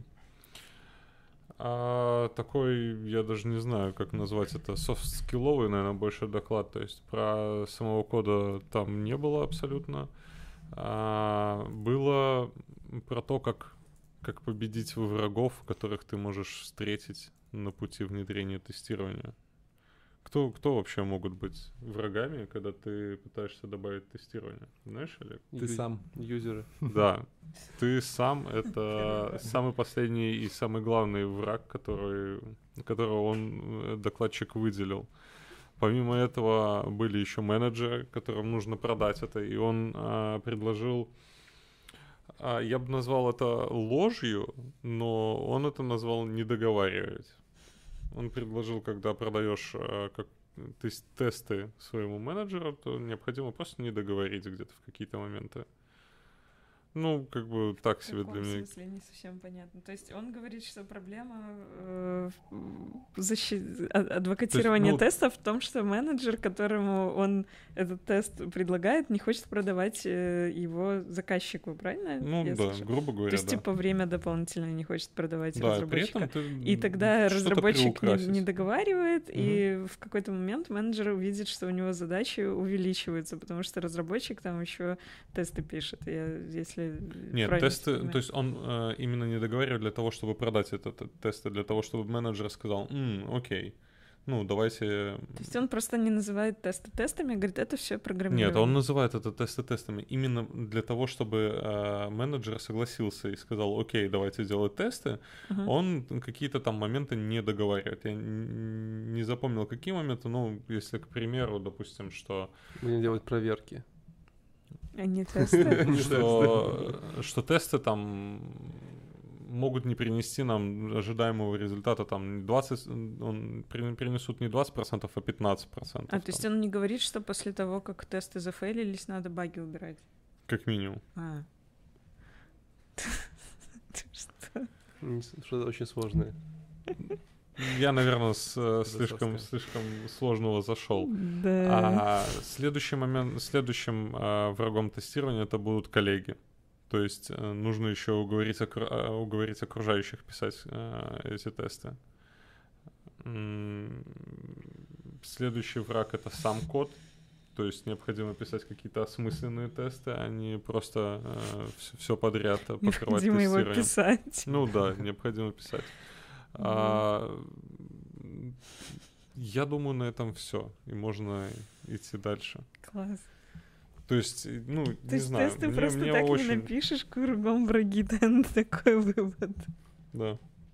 Е. Ну, тесты — это полезная вещь. Ну, на самом деле, смотри, а, единственная, наверное, и такая крутая идея, которая мне понравилась в его докладе, что тесты не всегда нужны бизнесу. И, э, ну, вот лично мой подход — это ориентироваться на то, что именно необходимо бизнесу. И если в данный момент бизнесу необходимо сделать релиз, а, это не означает, что вот нужно сейчас все бросать и покрывать тестами. То есть бизнесу нужен релиз, нужно э, сделать какие-то усилия для того, чтобы выпуститься, ну, то есть вот запуститься. Может быть, деньги закончатся, как он говорит, там, или еще может что-то произойти. Ну, то есть а, всегда вообще в, в разработке, мне кажется, нужно отталкиваться от бизнеса. Ну да, в принципе, это очень логично. Но с другой стороны, ты же понимаешь, что если все время отталкиваться от бизнеса, э, система может перерасти во что-то очень большое, и тогда ты, каждая следующая задача будет просто занимать огромное количество времени, просто потому что тебе нужно все отладить и так далее. Да. А потом, может быть, и продукт э, перенасытится, и там будет столько функционала, что они закроются. Да, да, и тут как раз-таки вот Photoshop. Мне кажется, ну вот в этом докладе я не полностью его слышал, но примерно представляю, о чем там речь была. Как раз-таки вот о том, когда вот в какой момент пойти к менеджеру или к начальнику и сказать, что вот нам нужно писать тесты, потому что у нас потом начнутся проблемы. На Вот. самом деле, так вот четко я не уловил э, эту мысль из его доклада. что, Он там больше, наверное, все-таки о том, как, как это сделать. То есть он э, обсуди- э, рассказал, как обсуждать с коллегами. То есть это доходило вплоть до того, что если у тебя э, в общем в компании э, позитивно настроены на внедрение э, тестир- тестирования, и один из коллег начинает а, задумываться о том вообще, зачем нам это, и нужно ли нам это сейчас, то он предлагает отвести его в сторонку, не применяя физического насилия, просто начинать обсуждать с ним и а, каким-то образом продвигать эти тесты, утверждая, что, допустим, еще не получа о- одобрения от всех остальных, от всей остальной команды, э, говорить вот этому коллеге, что ос- остальная команда настроена позитивно на внедрение тестов, это будет очень замечательно, давай внедрим, а это нам то-то, то-то, то-то сделает. Ну, то есть э, именно вот этот момент, что все, наша компания сейчас дожила до того, что мы начинаем внедрять тесты. Нет, я не услышал этого. То есть, э, ну, честно, не совсем понятен мне доклад. То есть, вот эта вот моя идея для меня, которая была, она действительно довольно-таки логична, чтобы ее выделять в этот, а, этот доклад. Тестируйте больше, тестируйте лучше. Нет. Кто-нибудь из вас э, использует тестирование? Конечно. Ну, конечно, да. Ну, типа, как? Ничего. Просто, ну, то не- есть, допустим, я... тебе через годы это придет, когда ты хочешь спать по ночам спокойно, что тебе не мне- звонили в 4 утра, и надо было идти тушить приложение. Мне иногда кажется, что вот, допустим, а, в JavaScript есть э, Jest, по-моему, да, Которые для, для тестирования. которые срисовали тоже с Ruby. А мне кажется, что количество звезд на этом проекте обусловлено тем, что э, каждый, кто начинает проект, говорит, ага, у нас будут тесты, клонит э, Jest, все. Не, я думаю, что, эм, типа, он думает, что он будет тестировать, и такой, типа, ну пойду поставлю звездочку на гитхабе, типа, когда-нибудь будет тестировать. И такой, и все поставили. Ну, то есть, э, не знаю, вот именно про, про JavaScript э, мне очень сложно про тестирование говорить, и Ну, опять же, мы говорим про бэкэнд или про Да. фронтенд, это важный вопрос, правильно? Ну да, бэкэнд еще я пойму, где можно Да, э, окружить тестами. Тут, тут все сложно и непонятно. Поехали дальше. Да. Э, У меня следующий доклад от Елены Николай... Николайчик. Э, И самое прикольное, что когда начал смотреть доклад, я почему-то очень, очень э, был уверен, что это какой-то типа партнерский, спонсорский доклад, потому что ну, когда люди приходят, у них такая очень красивая презентация, с- вся забрендированная, знаешь, везде, везде есть логотип компании, все такое отрисовано, видно, что типа э, графические аниматоры стараются, думаешь, блин, что-то здесь не так, что-то будет мне продавать, по-моему. Но я был удивлен, потому что реально доклад был, ну, прям вот хороший. Он был не супер, э, знаешь, там, advanced, вы там, ты слушал про то, как работают э, самогенерирующиеся if в градиентном буске, у тебя мозг, вот, но было все очень четко и понятно, то есть Э, в чем проблема? Проблема, что э, как бы Елена работает в компании Гуртом, вот, а доклад у нее называется MQTT with Python. Вот. э, И у них есть проблема, у них есть огромное количество э, датчиков во всем мире, они занимаются типа датчиками разных там машин, приложений и прочей ерунды. У них есть типа 2,5 миллиона ивентов, которых им прикадывают каждую минуту, что- чтобы что-то с ними делать, анализировать, там все такое. Вот. Ну, и как бы до этого есть какие-то решения, они какие-то пробовали, не работали, у них есть э, там ос- основное приложение, которое делает какие-то там штуки, там, не знаю, строят на счетчике, а еще есть очень маленькие приложения, которые они используют, допустим, там, приложение для, не знаю, давайте придумаем что-нибудь, для работников троллейбусных парков, да, или там приложение для, э, там, для мужей, которые подозревают жен в изменах, и они положили им датчик в сумочку, не знаю, типа, и смотрят своими женами. Я, я думаю, такое тоже есть. Вот. э, И им эти дан- данные как-то друг другу перекидывать, пересылать, получать, вот. э, И их очень много, вот. И и, в принципе, не все данные нужны. Поэтому э, оказалось, что есть прикольный для этого, ну, есть понятно, там, RabbitMQ, Kafka, вот все эти ребята, да, вот, но они достаточно э, тяжелые по сети, вот, я правильно помню, RabbitMQ вообще очень много сети жрет, вот, Kafka тоже, по-моему, не очень мало, и они очень фичастые, там прям очень много, там, в RabbitMQ там разный роутинг такой сложный, и для этого придумали, вот, вот ребята, которые занимаются такими проблемами, придумали протокол под названием MQTT, э, расшифровывается как не очень странная э, расшифровка, что-то типа Message queue, да. транспорт, что-то там. Messaging Queuing Telemetry and Transport. Короче, типа, эта штука, протокол специально для передачи телеметрии и транспорта сообщениями. Э, Он, он классный, потому что у него всего лишь на каждое сообщение всего лишь 2 байта оверхеда, то есть как бы вам нужно э, очень немного данных, чтобы передать. Почему это важно? Потому что когда вы едете там в туннеле на своем грузовичке, вам нужно потом много данных пакетов передать, там очень плохой интернет, вы понимаете, да? Вот. Ну, есть разные прикольные там фички, типа канала, брокеры и прочее, прочее. И, в принципе, доклад о том, что, говорят, вот у нас есть проблема, э, мы думали, как решать, э, мы смотрели разные решения, мы нашли решение, мы поняли, что нам не подходит, э, мы написали свой велосипед, вот он, сейчас велосипед самый классный во всем мире, там, или один из самых классных, используйте его или используйте другие. Конец. В принципе, это весь доклад. Это, ну, это классно, то есть Ну, ты... это классно, это Да, ты, это, то есть ты такой, ты понимал, ты понял проблему, ты понял, как они ее решали, ты посмотрел, что они сделали, э, они описали тебе там все особенности того, что они сделали, сравнили с разными там, с чем, что было до этого на рынке, конец. В контексте конференции это вообще отлично. Да, то есть ты узнал про что-то новое, Да, и это да. было очень быстро и клево. Вот. Они еще, кстати, заявляют, что они смогли на 20% уменьшить э, power consumption э, в мобильных телефонах. Тоже прикольно. Ну, когда они отправляют ивенты, э, у тебя тратится батарея, вот, и с пом- ну, э, у них количество данных немного, небольшое отправляется, поэтому это позволяет как бы э, снизить количество энергии, которая тратится. Да, это Вот. очень клево. Но я, кстати, пытался найти где-нибудь, э, ну, бенчмарки по поводу того, как быстро эта штука работает. И, если честно, не очень много информации. Какой-то там случайный рандомный бенчмарк, которому я не уверен, что можно доверять, говорил, что 1.8 э, разница с RabbitMQ.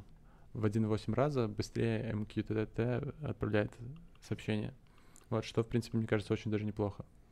Ну, да, вот тоже будет два раза отказываться от мощностей. По-моему, прикольно. Да, да, неплохо. Поэтому, э, если э, вы ничего не слышали про MQTT, вот, и вы любите что-нибудь разные протоколы, то советую посмотреть, потому что реально это интересно, э, вот, и э, зато знаете, посмотрите красивую презентацию обязательно, она была прям очень хорошо нарисована, прям очень понятно было, вот, э, и за Елене за это спасибо, что доложила до людей. Двигаем дальше, Алина, что-нибудь Мгм. там расскажешь? Да, давай. Так, у меня был доклад Ласса Шурмана, Шуирмана How to launch your idea within 30 days. Как запустить вашу идею за 30 дней. Ну и, в общем, типа, учишь 30 дней C++, а потом на 31 конце запускаешь. так от C++ разве За за 21 за день. 21 Да, у тебя еще да, да, 9 да. Еще дней 9 дней запускаешь вот- чтобы запустить Компилируешь MVP. всё. Компилируешь, запустить. да. Окей. Да, ну, мне было интересно первые минут 15, потому что через 15 минут он сказал, ну все, и типа я принимаю вопросы из зала. Это было очень странно, очень был странный доклад. Э, Как э, о нем сказали слушатели, как я узнала у организаторов, начал за здравие, закончил за упокой. Вот, поэтому долго останавливаться не будем. В общем, сам Лассе э, какой-то серийный стартапер, несколько стартапов он запустил, э, несколько зафейлил, и вот я не помню, были ли там какие-то... А, два зафейленных. Ничего он не уточнил на тему того, какой был успешен, и сейчас он работает в компании viperdev.io. Это компания, которая помогает стартапам запускать стартапы. Вот, а, то есть они уже со своим опытом... бизнес-тренеров, извините, Типа перебил, такого, да. Типа они вот, э, ну, не, не тренеры, они такие как бы играющие тренеры. То есть он своих два стартапа зафейлил, набрался много опыта, и сейчас может прийти к каким-нибудь стартаперам и сказать им, как не делать. Как Или зафейлить? Н- Нет, как э, не делать, как он. Потому что я, может, пропустила, но я не знаю, какой стартап у них был успешный. Ну, собственно, наверное, вот этот Viper Dev.io. Ам, А, который ну, он Ну, продает. Да. да, Но у них есть э, интересный таргет, то есть они же не всем там прям э, стартапы делают, они именно продвигают себя как типа чуваки, которые делают минимум valuable product, MVP. а, Вот. да? Да, да. А вот почему он сделал 15-минутный Да, доклад да. и с такой, типа, ну, я быть, да, да, да. все, пока. У меня минимум viable доклад. Да, да, да. Минимум Да, у него- точно. У меня как раз таки в этом смысл был, что. типа э, рассказать о том, как делать типа э, максимально ми- минимальный продукт, которым уже можно сразу запускать. Вот, я думал прямо, что это будет какая-то типа крутая бизнес-штука, которая вот покажет вам, как нужно интересно создавать приложение минимальными такими штуками. Я тоже сразу- что-то такое не сразу ждала. писать там логи, там докер, все вот это Ага. вот, просто берешь там на коленках колбасишь и Да, отправляешь. тильда. или Да, да, но он типа. скорее рассказал там о том, как они вот помогают э, другим стартапам, а не Ну, он, такой нет, он, он вообще такую штуку рассказал странную довольно. Он э, сказал о том, что, э, во-первых, э, тут такое есть несоответствие между названием и тем, что вообще произошло. То есть он говорит, э, я вам расскажу о том, как запустить вашу идею за 30 дней, потом рассказывает про MVP, заканчивает, и ты такой, как, ну, есть ощущение, что он только-только к этому подводил, и вот сейчас он тебе расскажет, как запустить за 30 дней, Да, да, да. но на самом деле он вот это и определил. MVP — это эм, та работа, на которую понадобится 30 дней. И на то, чтобы его сделать, и на то, чтобы его там обкатать. А, но это нигде как-то не было сказано, от этого ощущения недосказанности. А, он сначала рассказал о том, какие бывают проблемы, что все в основном стартапы фейлятся из-за того, что продукт не нужен на рынке, а, на втором месте, что у них закончились деньги, на третьем месте, что команда неправильно подобрана. Ну и потом рассказал, как пофиксить самую э, популярную проблему, то есть проверить, а нужен ли твой продукт на рынке. И очень долго таким размеренным, четким голосом просто сугестировал, что вам нужно понять, что вам не нужно кодить, вам нужно сделать что-то, вот что будет содержать три самые вот must-have фичи, и привел классный пример Airbnb, говорит, у них был MVP, статическая страничка э, в браузере, ну, веб-приложение статическое с фотографиями домов и телефон службы, собственно, самого Airbnb, куда могли позвонить будущие клиенты и попросить их туда Я- заселить. Я, слышал другую историю Airbnb. Не знаю, я, дру... О я том, только изначально, слышала. изначально-то они поняли о том, что они же были студентами и Мгм. сдавали то ли квартиры, то ли какие-то штуки. Матрасы, это- по-моему, нет? Матрасы, что-то, ну, короче, какие-то койки, что-то такое.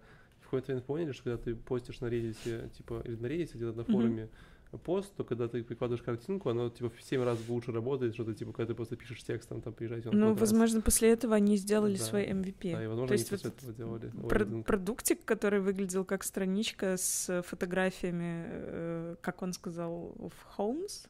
Может, Да, это ну, были койки. Ну, но мне кажется всегда, что вот эти вот примеры, типа, И- сделать и страничку, телефон. такой, такой булшит уже, типа, то есть, это работа в 2008 году, когда ничего не было, там, или в 2005 году ничего не было. Вот сейчас, да, типа, такое чувство, что вот все, что он рассказывал, это вот для тех, кто только с утра проснулся и такой, мне надо делать стартап.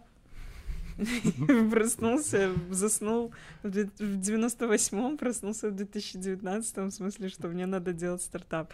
Ну, то есть это очень Чёртовы хороший такой, наверное, да, солид материал для тех, кто, ну, совсем очень а, э, а там в рядом проходила конференция стартаперов рядом, просто, может, он ошибся, типа, конференции случайно, почему он, Он, почему он очевидно, был на хотел... пайконе? Он, очевидно, пришел, чтобы продвигать услуги своего э, э, Что он делал на Пайконе?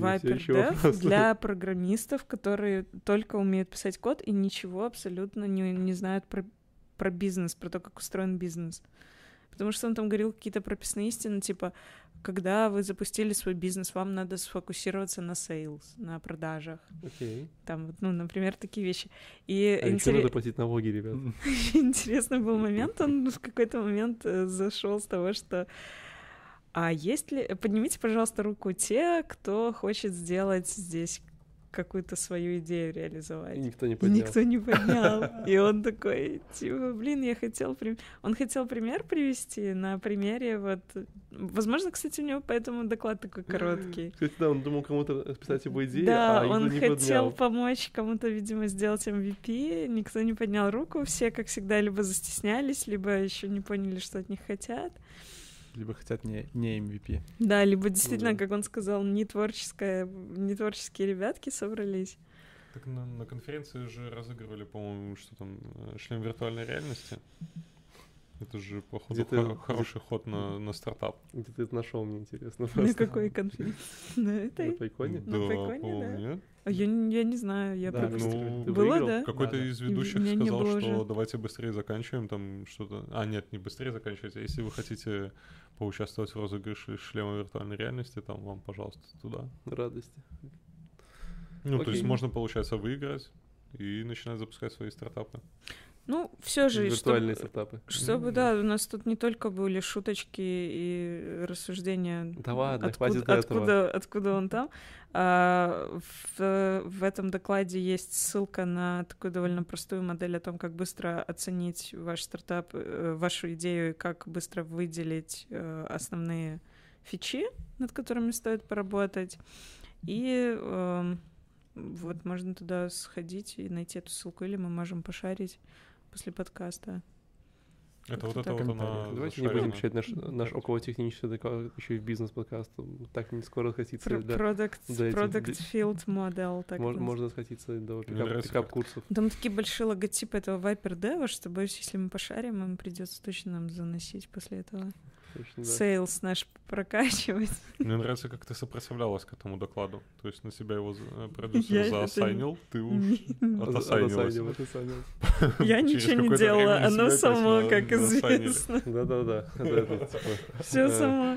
Ладно, поехали. Дальше у меня тут есть э, тема для Лёши, который явно любит э, что? Да, давайте э, вкратце. А, Следующий доклад от Александра Тарасенко. Это парень, насколько я понял, с Украины. А, How to grow GraphQL and remove SQL alchemy and REST API. На самом деле, очень интересный доклад в том смысле, что мне нравятся доклады с историями, и этот доклад а, прям описывает, как э, ребята за N лет, э, он- они описывают свою историю, как они постепенно переходят там на GraphQL, добавляют какие-то свои сервисы новые, как они разделяют э, свой монолит на какие-то более мелкие сервисы, потихонечку отгладывают от него. Все вот э, реально интересно. И единственное, что вот у меня в процессе появился вопрос, да, я, наверное, к тебе, Олег, адресую его. А, ребята постепенно, когда добавляли GraphQL, они решили вместе с этим начать использовать ноду. А, Нода там скорее была, вот, наверное, я не опишу, для чего она там нужна была. Она была как прослойка между а, Vue и, дата, и пайтоновскими сервисами. Просто когда ты начинаешь добавлять уже ноду, зачем ты... Ну, то есть на ноде же можно нормально хороший бэкэнд написать. Зачем тебе э, питон там? Ох, это такой сложный вопрос. Ну, на, на JavaScript не так уж и приятно писать, нет? Очень неприятно. Ну, то есть это одна единственная аргументация. Просто зачем тогда добавлять Ну смотри, во-первых, насколько я знаю, у них было все на питоне. Да. Ну и представь им все переписывать на JS Так а сейчас. зачем тогда ноду притягивать? Ну, Для смотри, Упрощения с э, работы с Хорошо, я GraphQL? тебе расскажу такую штуку. Ну, э, во-первых, я- каждый язык, он, э, у него есть свои свойства и свои крутые штуки. И, например, э, в Дуисте, когда мы пытались запустить э, алгоритмы машинного обучения, Эм, мы в качестве простотлойки поставили Go, который принимал все запросы от клиентов как веб-сервер, э, потом клал их в очередь и ждал ответа по веб-сокету от Python. Просто потому, что Go умеет клево параллелиться. Вот. И просто потому, что ну, это его задача, по сути.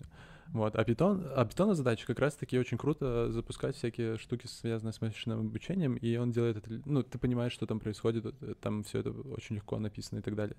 Вот. Возможно, у них какая-то такая вот была причина. Но это сложно судить. Это надо четко понимать проблему, которая у них стояла. Вот. Ну, на самом деле, мне кажется, вот это добавление нода, оно хорошо разруливает э, взаимодействие между GraphQL, э, вьюшками, какими-то рендерингом. Вот эту часть очень часто отдают на ноду. И, опять же, еще один момент. Э, очень в их случае клиентами выступают как раз-таки фронтенд разработчики. И для э, таких клиентов, ну, мне кажется, нода все-таки будет более привлекательной, чем идти ковыряться в Python коде. Да, возможно.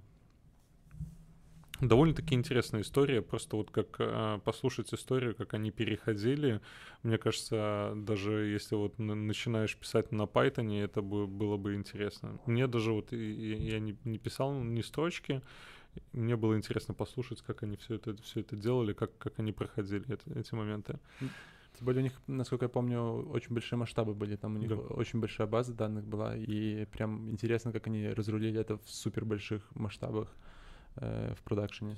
Доклад наполненный болью и слезами. Не, на самом деле он довольно-таки улыбчивый он парень. С, и... с хорошим концом пока. Не, ну, да. но все равно вся эта штука была очень болезненная, явно переходы. Насколько я понял, они это не прям вот так сделали. Вот. Нет, у них там переходы были а по 4, по 4 года. То есть да, да, они, да. Они по 4 тут... года? Ну. Они, они, кстати, начали работать сразу, как только появилась игра в QL, что, в принципе, очень да. клево. То есть они вот увидели такие, о, клевые технологии пошли. То есть не каждый на такое решится. То есть ну, переписать случайно, случайно угадали. Смотри, они GraphQL начали добавлять в 2016 году, а в 2017 году они начали только на, переходить на микросервисную архитектуру. И причем у них э, как таковой монолит, мне кажется, остается и до последнего. Просто они постепенно оттуда чуть-чуть от, отгрызают. Угу. То есть, ну, Прикольно. Да. Это Короче, кому, кому ты посоветуешь просто всем посмотреть в качестве веселья? Да, мне кажется, что это вот э, домой пришел и вечерком, чтобы расслабиться, довольно-таки. С пивом. Да, да, да, да. Ну, я не советую, конечно, с пивом, но с орешками можно. Что и... нужно знать перед этим докладом?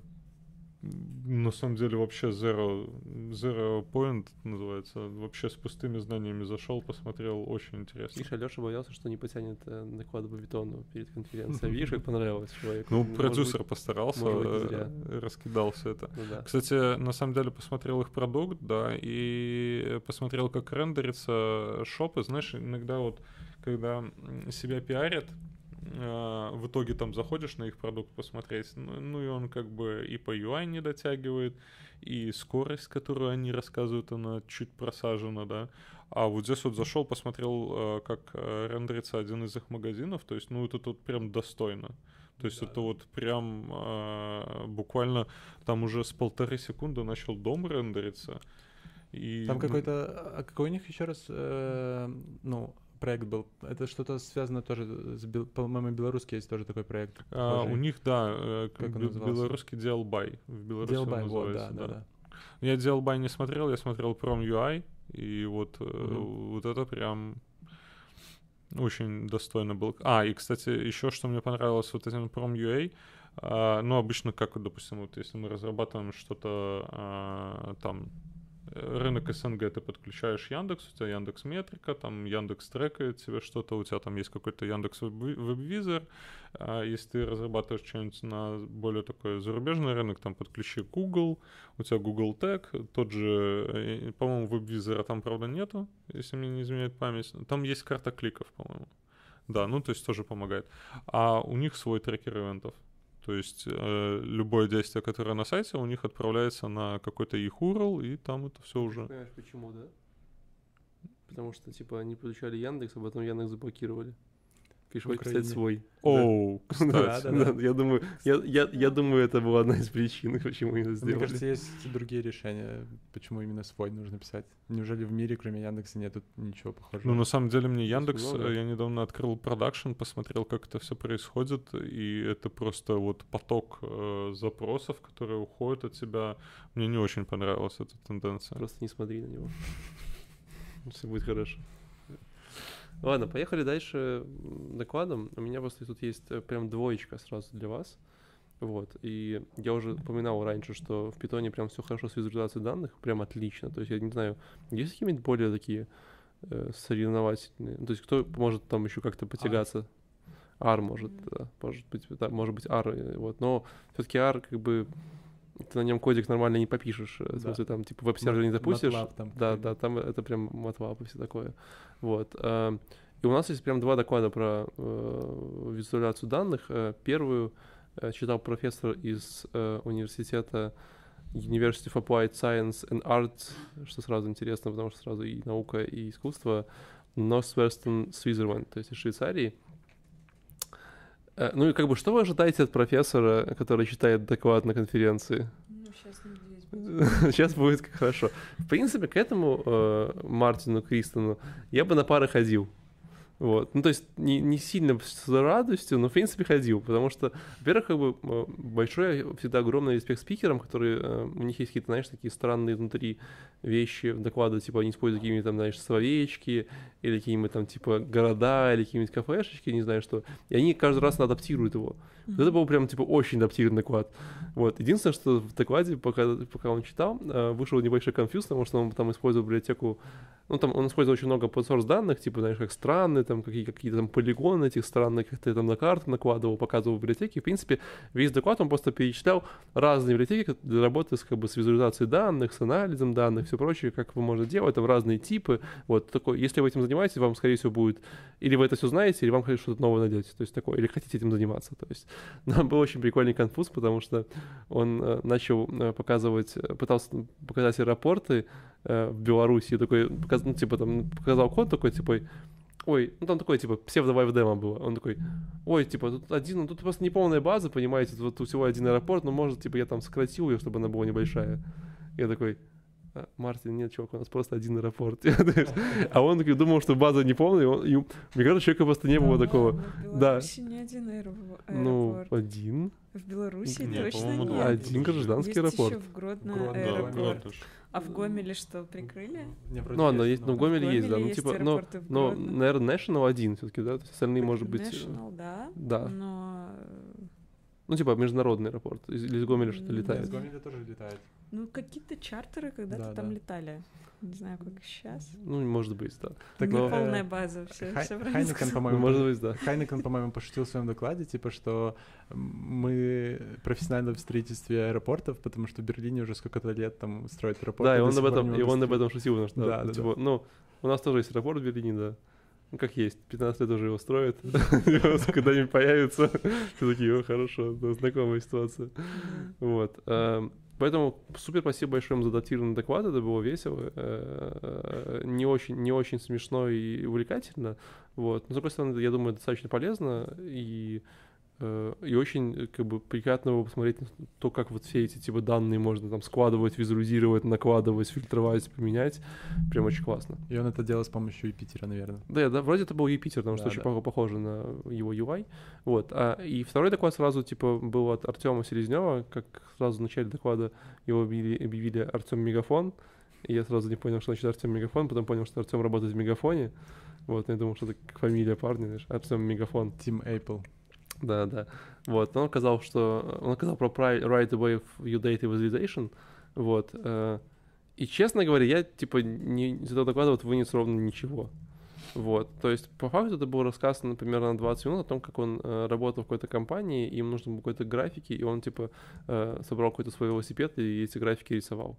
Вот, э, типа, потому что ему компания не хотела платить э, за какой-то там хороший solution, типа, называется табло, вот, э, это штука для визуализации графиков, для там всего-всего, поэтому он там собирал свои штуки э, и рассказывал. Поэтому, если вот вам хочется узнать, как он это собирал и какие-то там решал задачи по визуализации, это интересно, вот, э, но в целом вот ровно вот для себя, чтобы я мог... Ну, я потом, кстати, походил, э, может, Олег знаешь, что такое Plotly?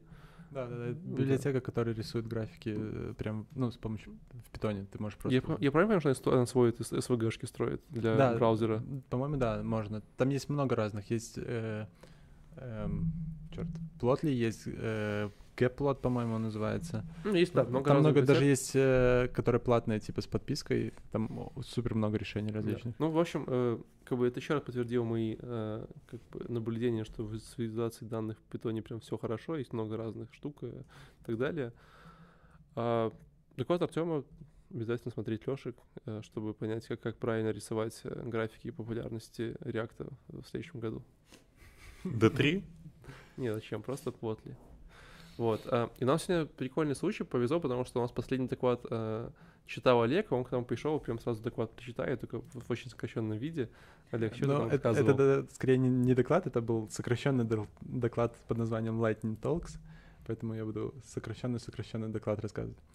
Э, окей, э, значит, э, я рассказывал про Data Pipelines и про Stairs.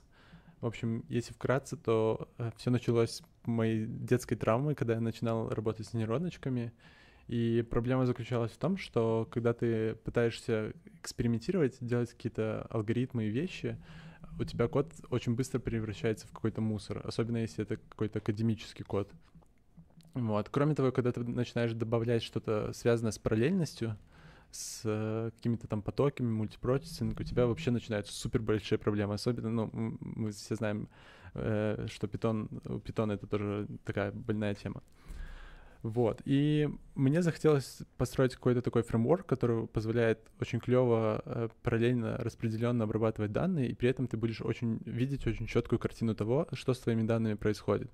Вот. И в последнее время, уже как, наверное, год я занимаюсь этим фреймворком, и мне запала э, концепция под названием Data Pipelines. Э, она сейчас супер популярна, э, сейчас есть много э, решений, например, Luigi, Airflow, и э, типа количество решений на GitHub, ну просто вот так вот растет.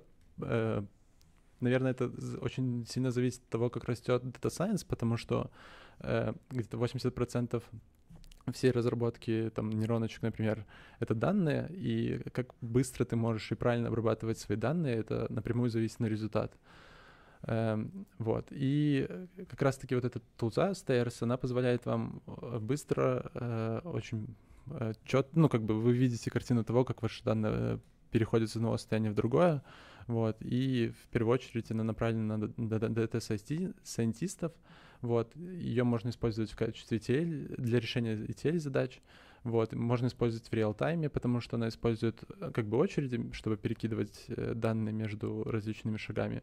Вот, и эти очереди могут быть люб- любыми, то есть это может быть Redis, RabbitMQ, MQTT, вот, все что угодно. Эм, и вот, э, где-то три месяца назад она появилась на GitHub. Я пытаюсь ее как ну, развивать почти каждый день, добавляю что-то новое, интересное. Вот, и думаю, что в скором времени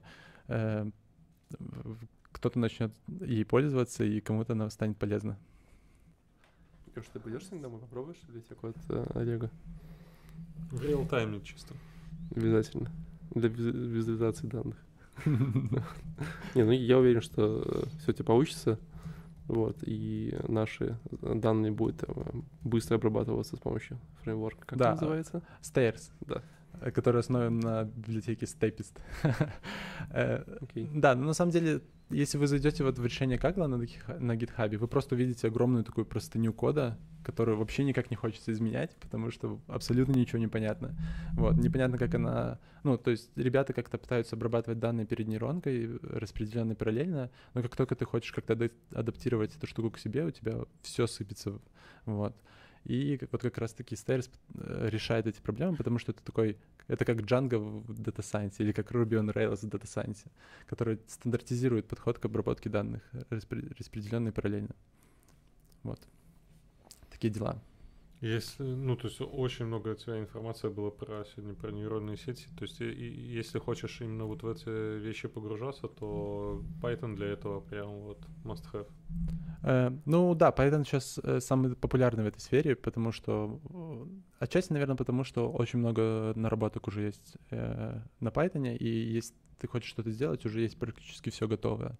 То есть ты просто собираешь какое-то количество тулзов э, и используешь их, и все.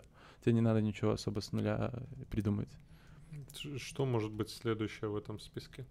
Э, в списке чего? Э, в списке языков программирования, которые, которым можно делать нейронки. Ох, это сложный вопрос. Очень сложный вопрос. Наверное, я даже не могу Я придумать. думаю, C++. М, Навряд ли. Почему? Он довольно сложен, к пониманию. Ну да. И, что?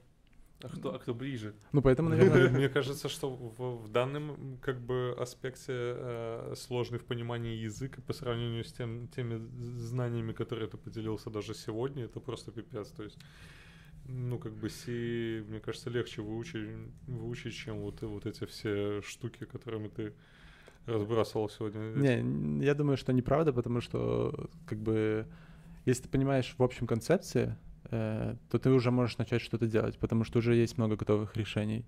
То есть ты примерно понимаешь, как работают какие-то виды нейронок, что они, они конкретно решают, и даже если ты не понимаешь всю математику внутри нейронок, ты уже можешь начать что-то делать, э, и в этом большой плюс.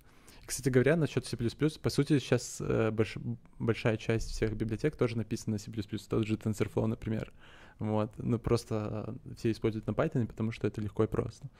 Вот. э, вот.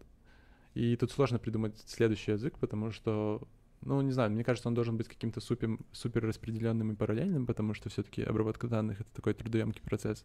Но при этом он должен быть супер понятным и как бы такой легкий для написания, как это, например, Python или Ruby. Вот. Не понял. Нет альтернатив, Леш, некуда податься. Пока нету, да. Крестьянину некуда податься. Можешь э, попробовать свой язык изобрести для машин-лернинга. Или Kotlin.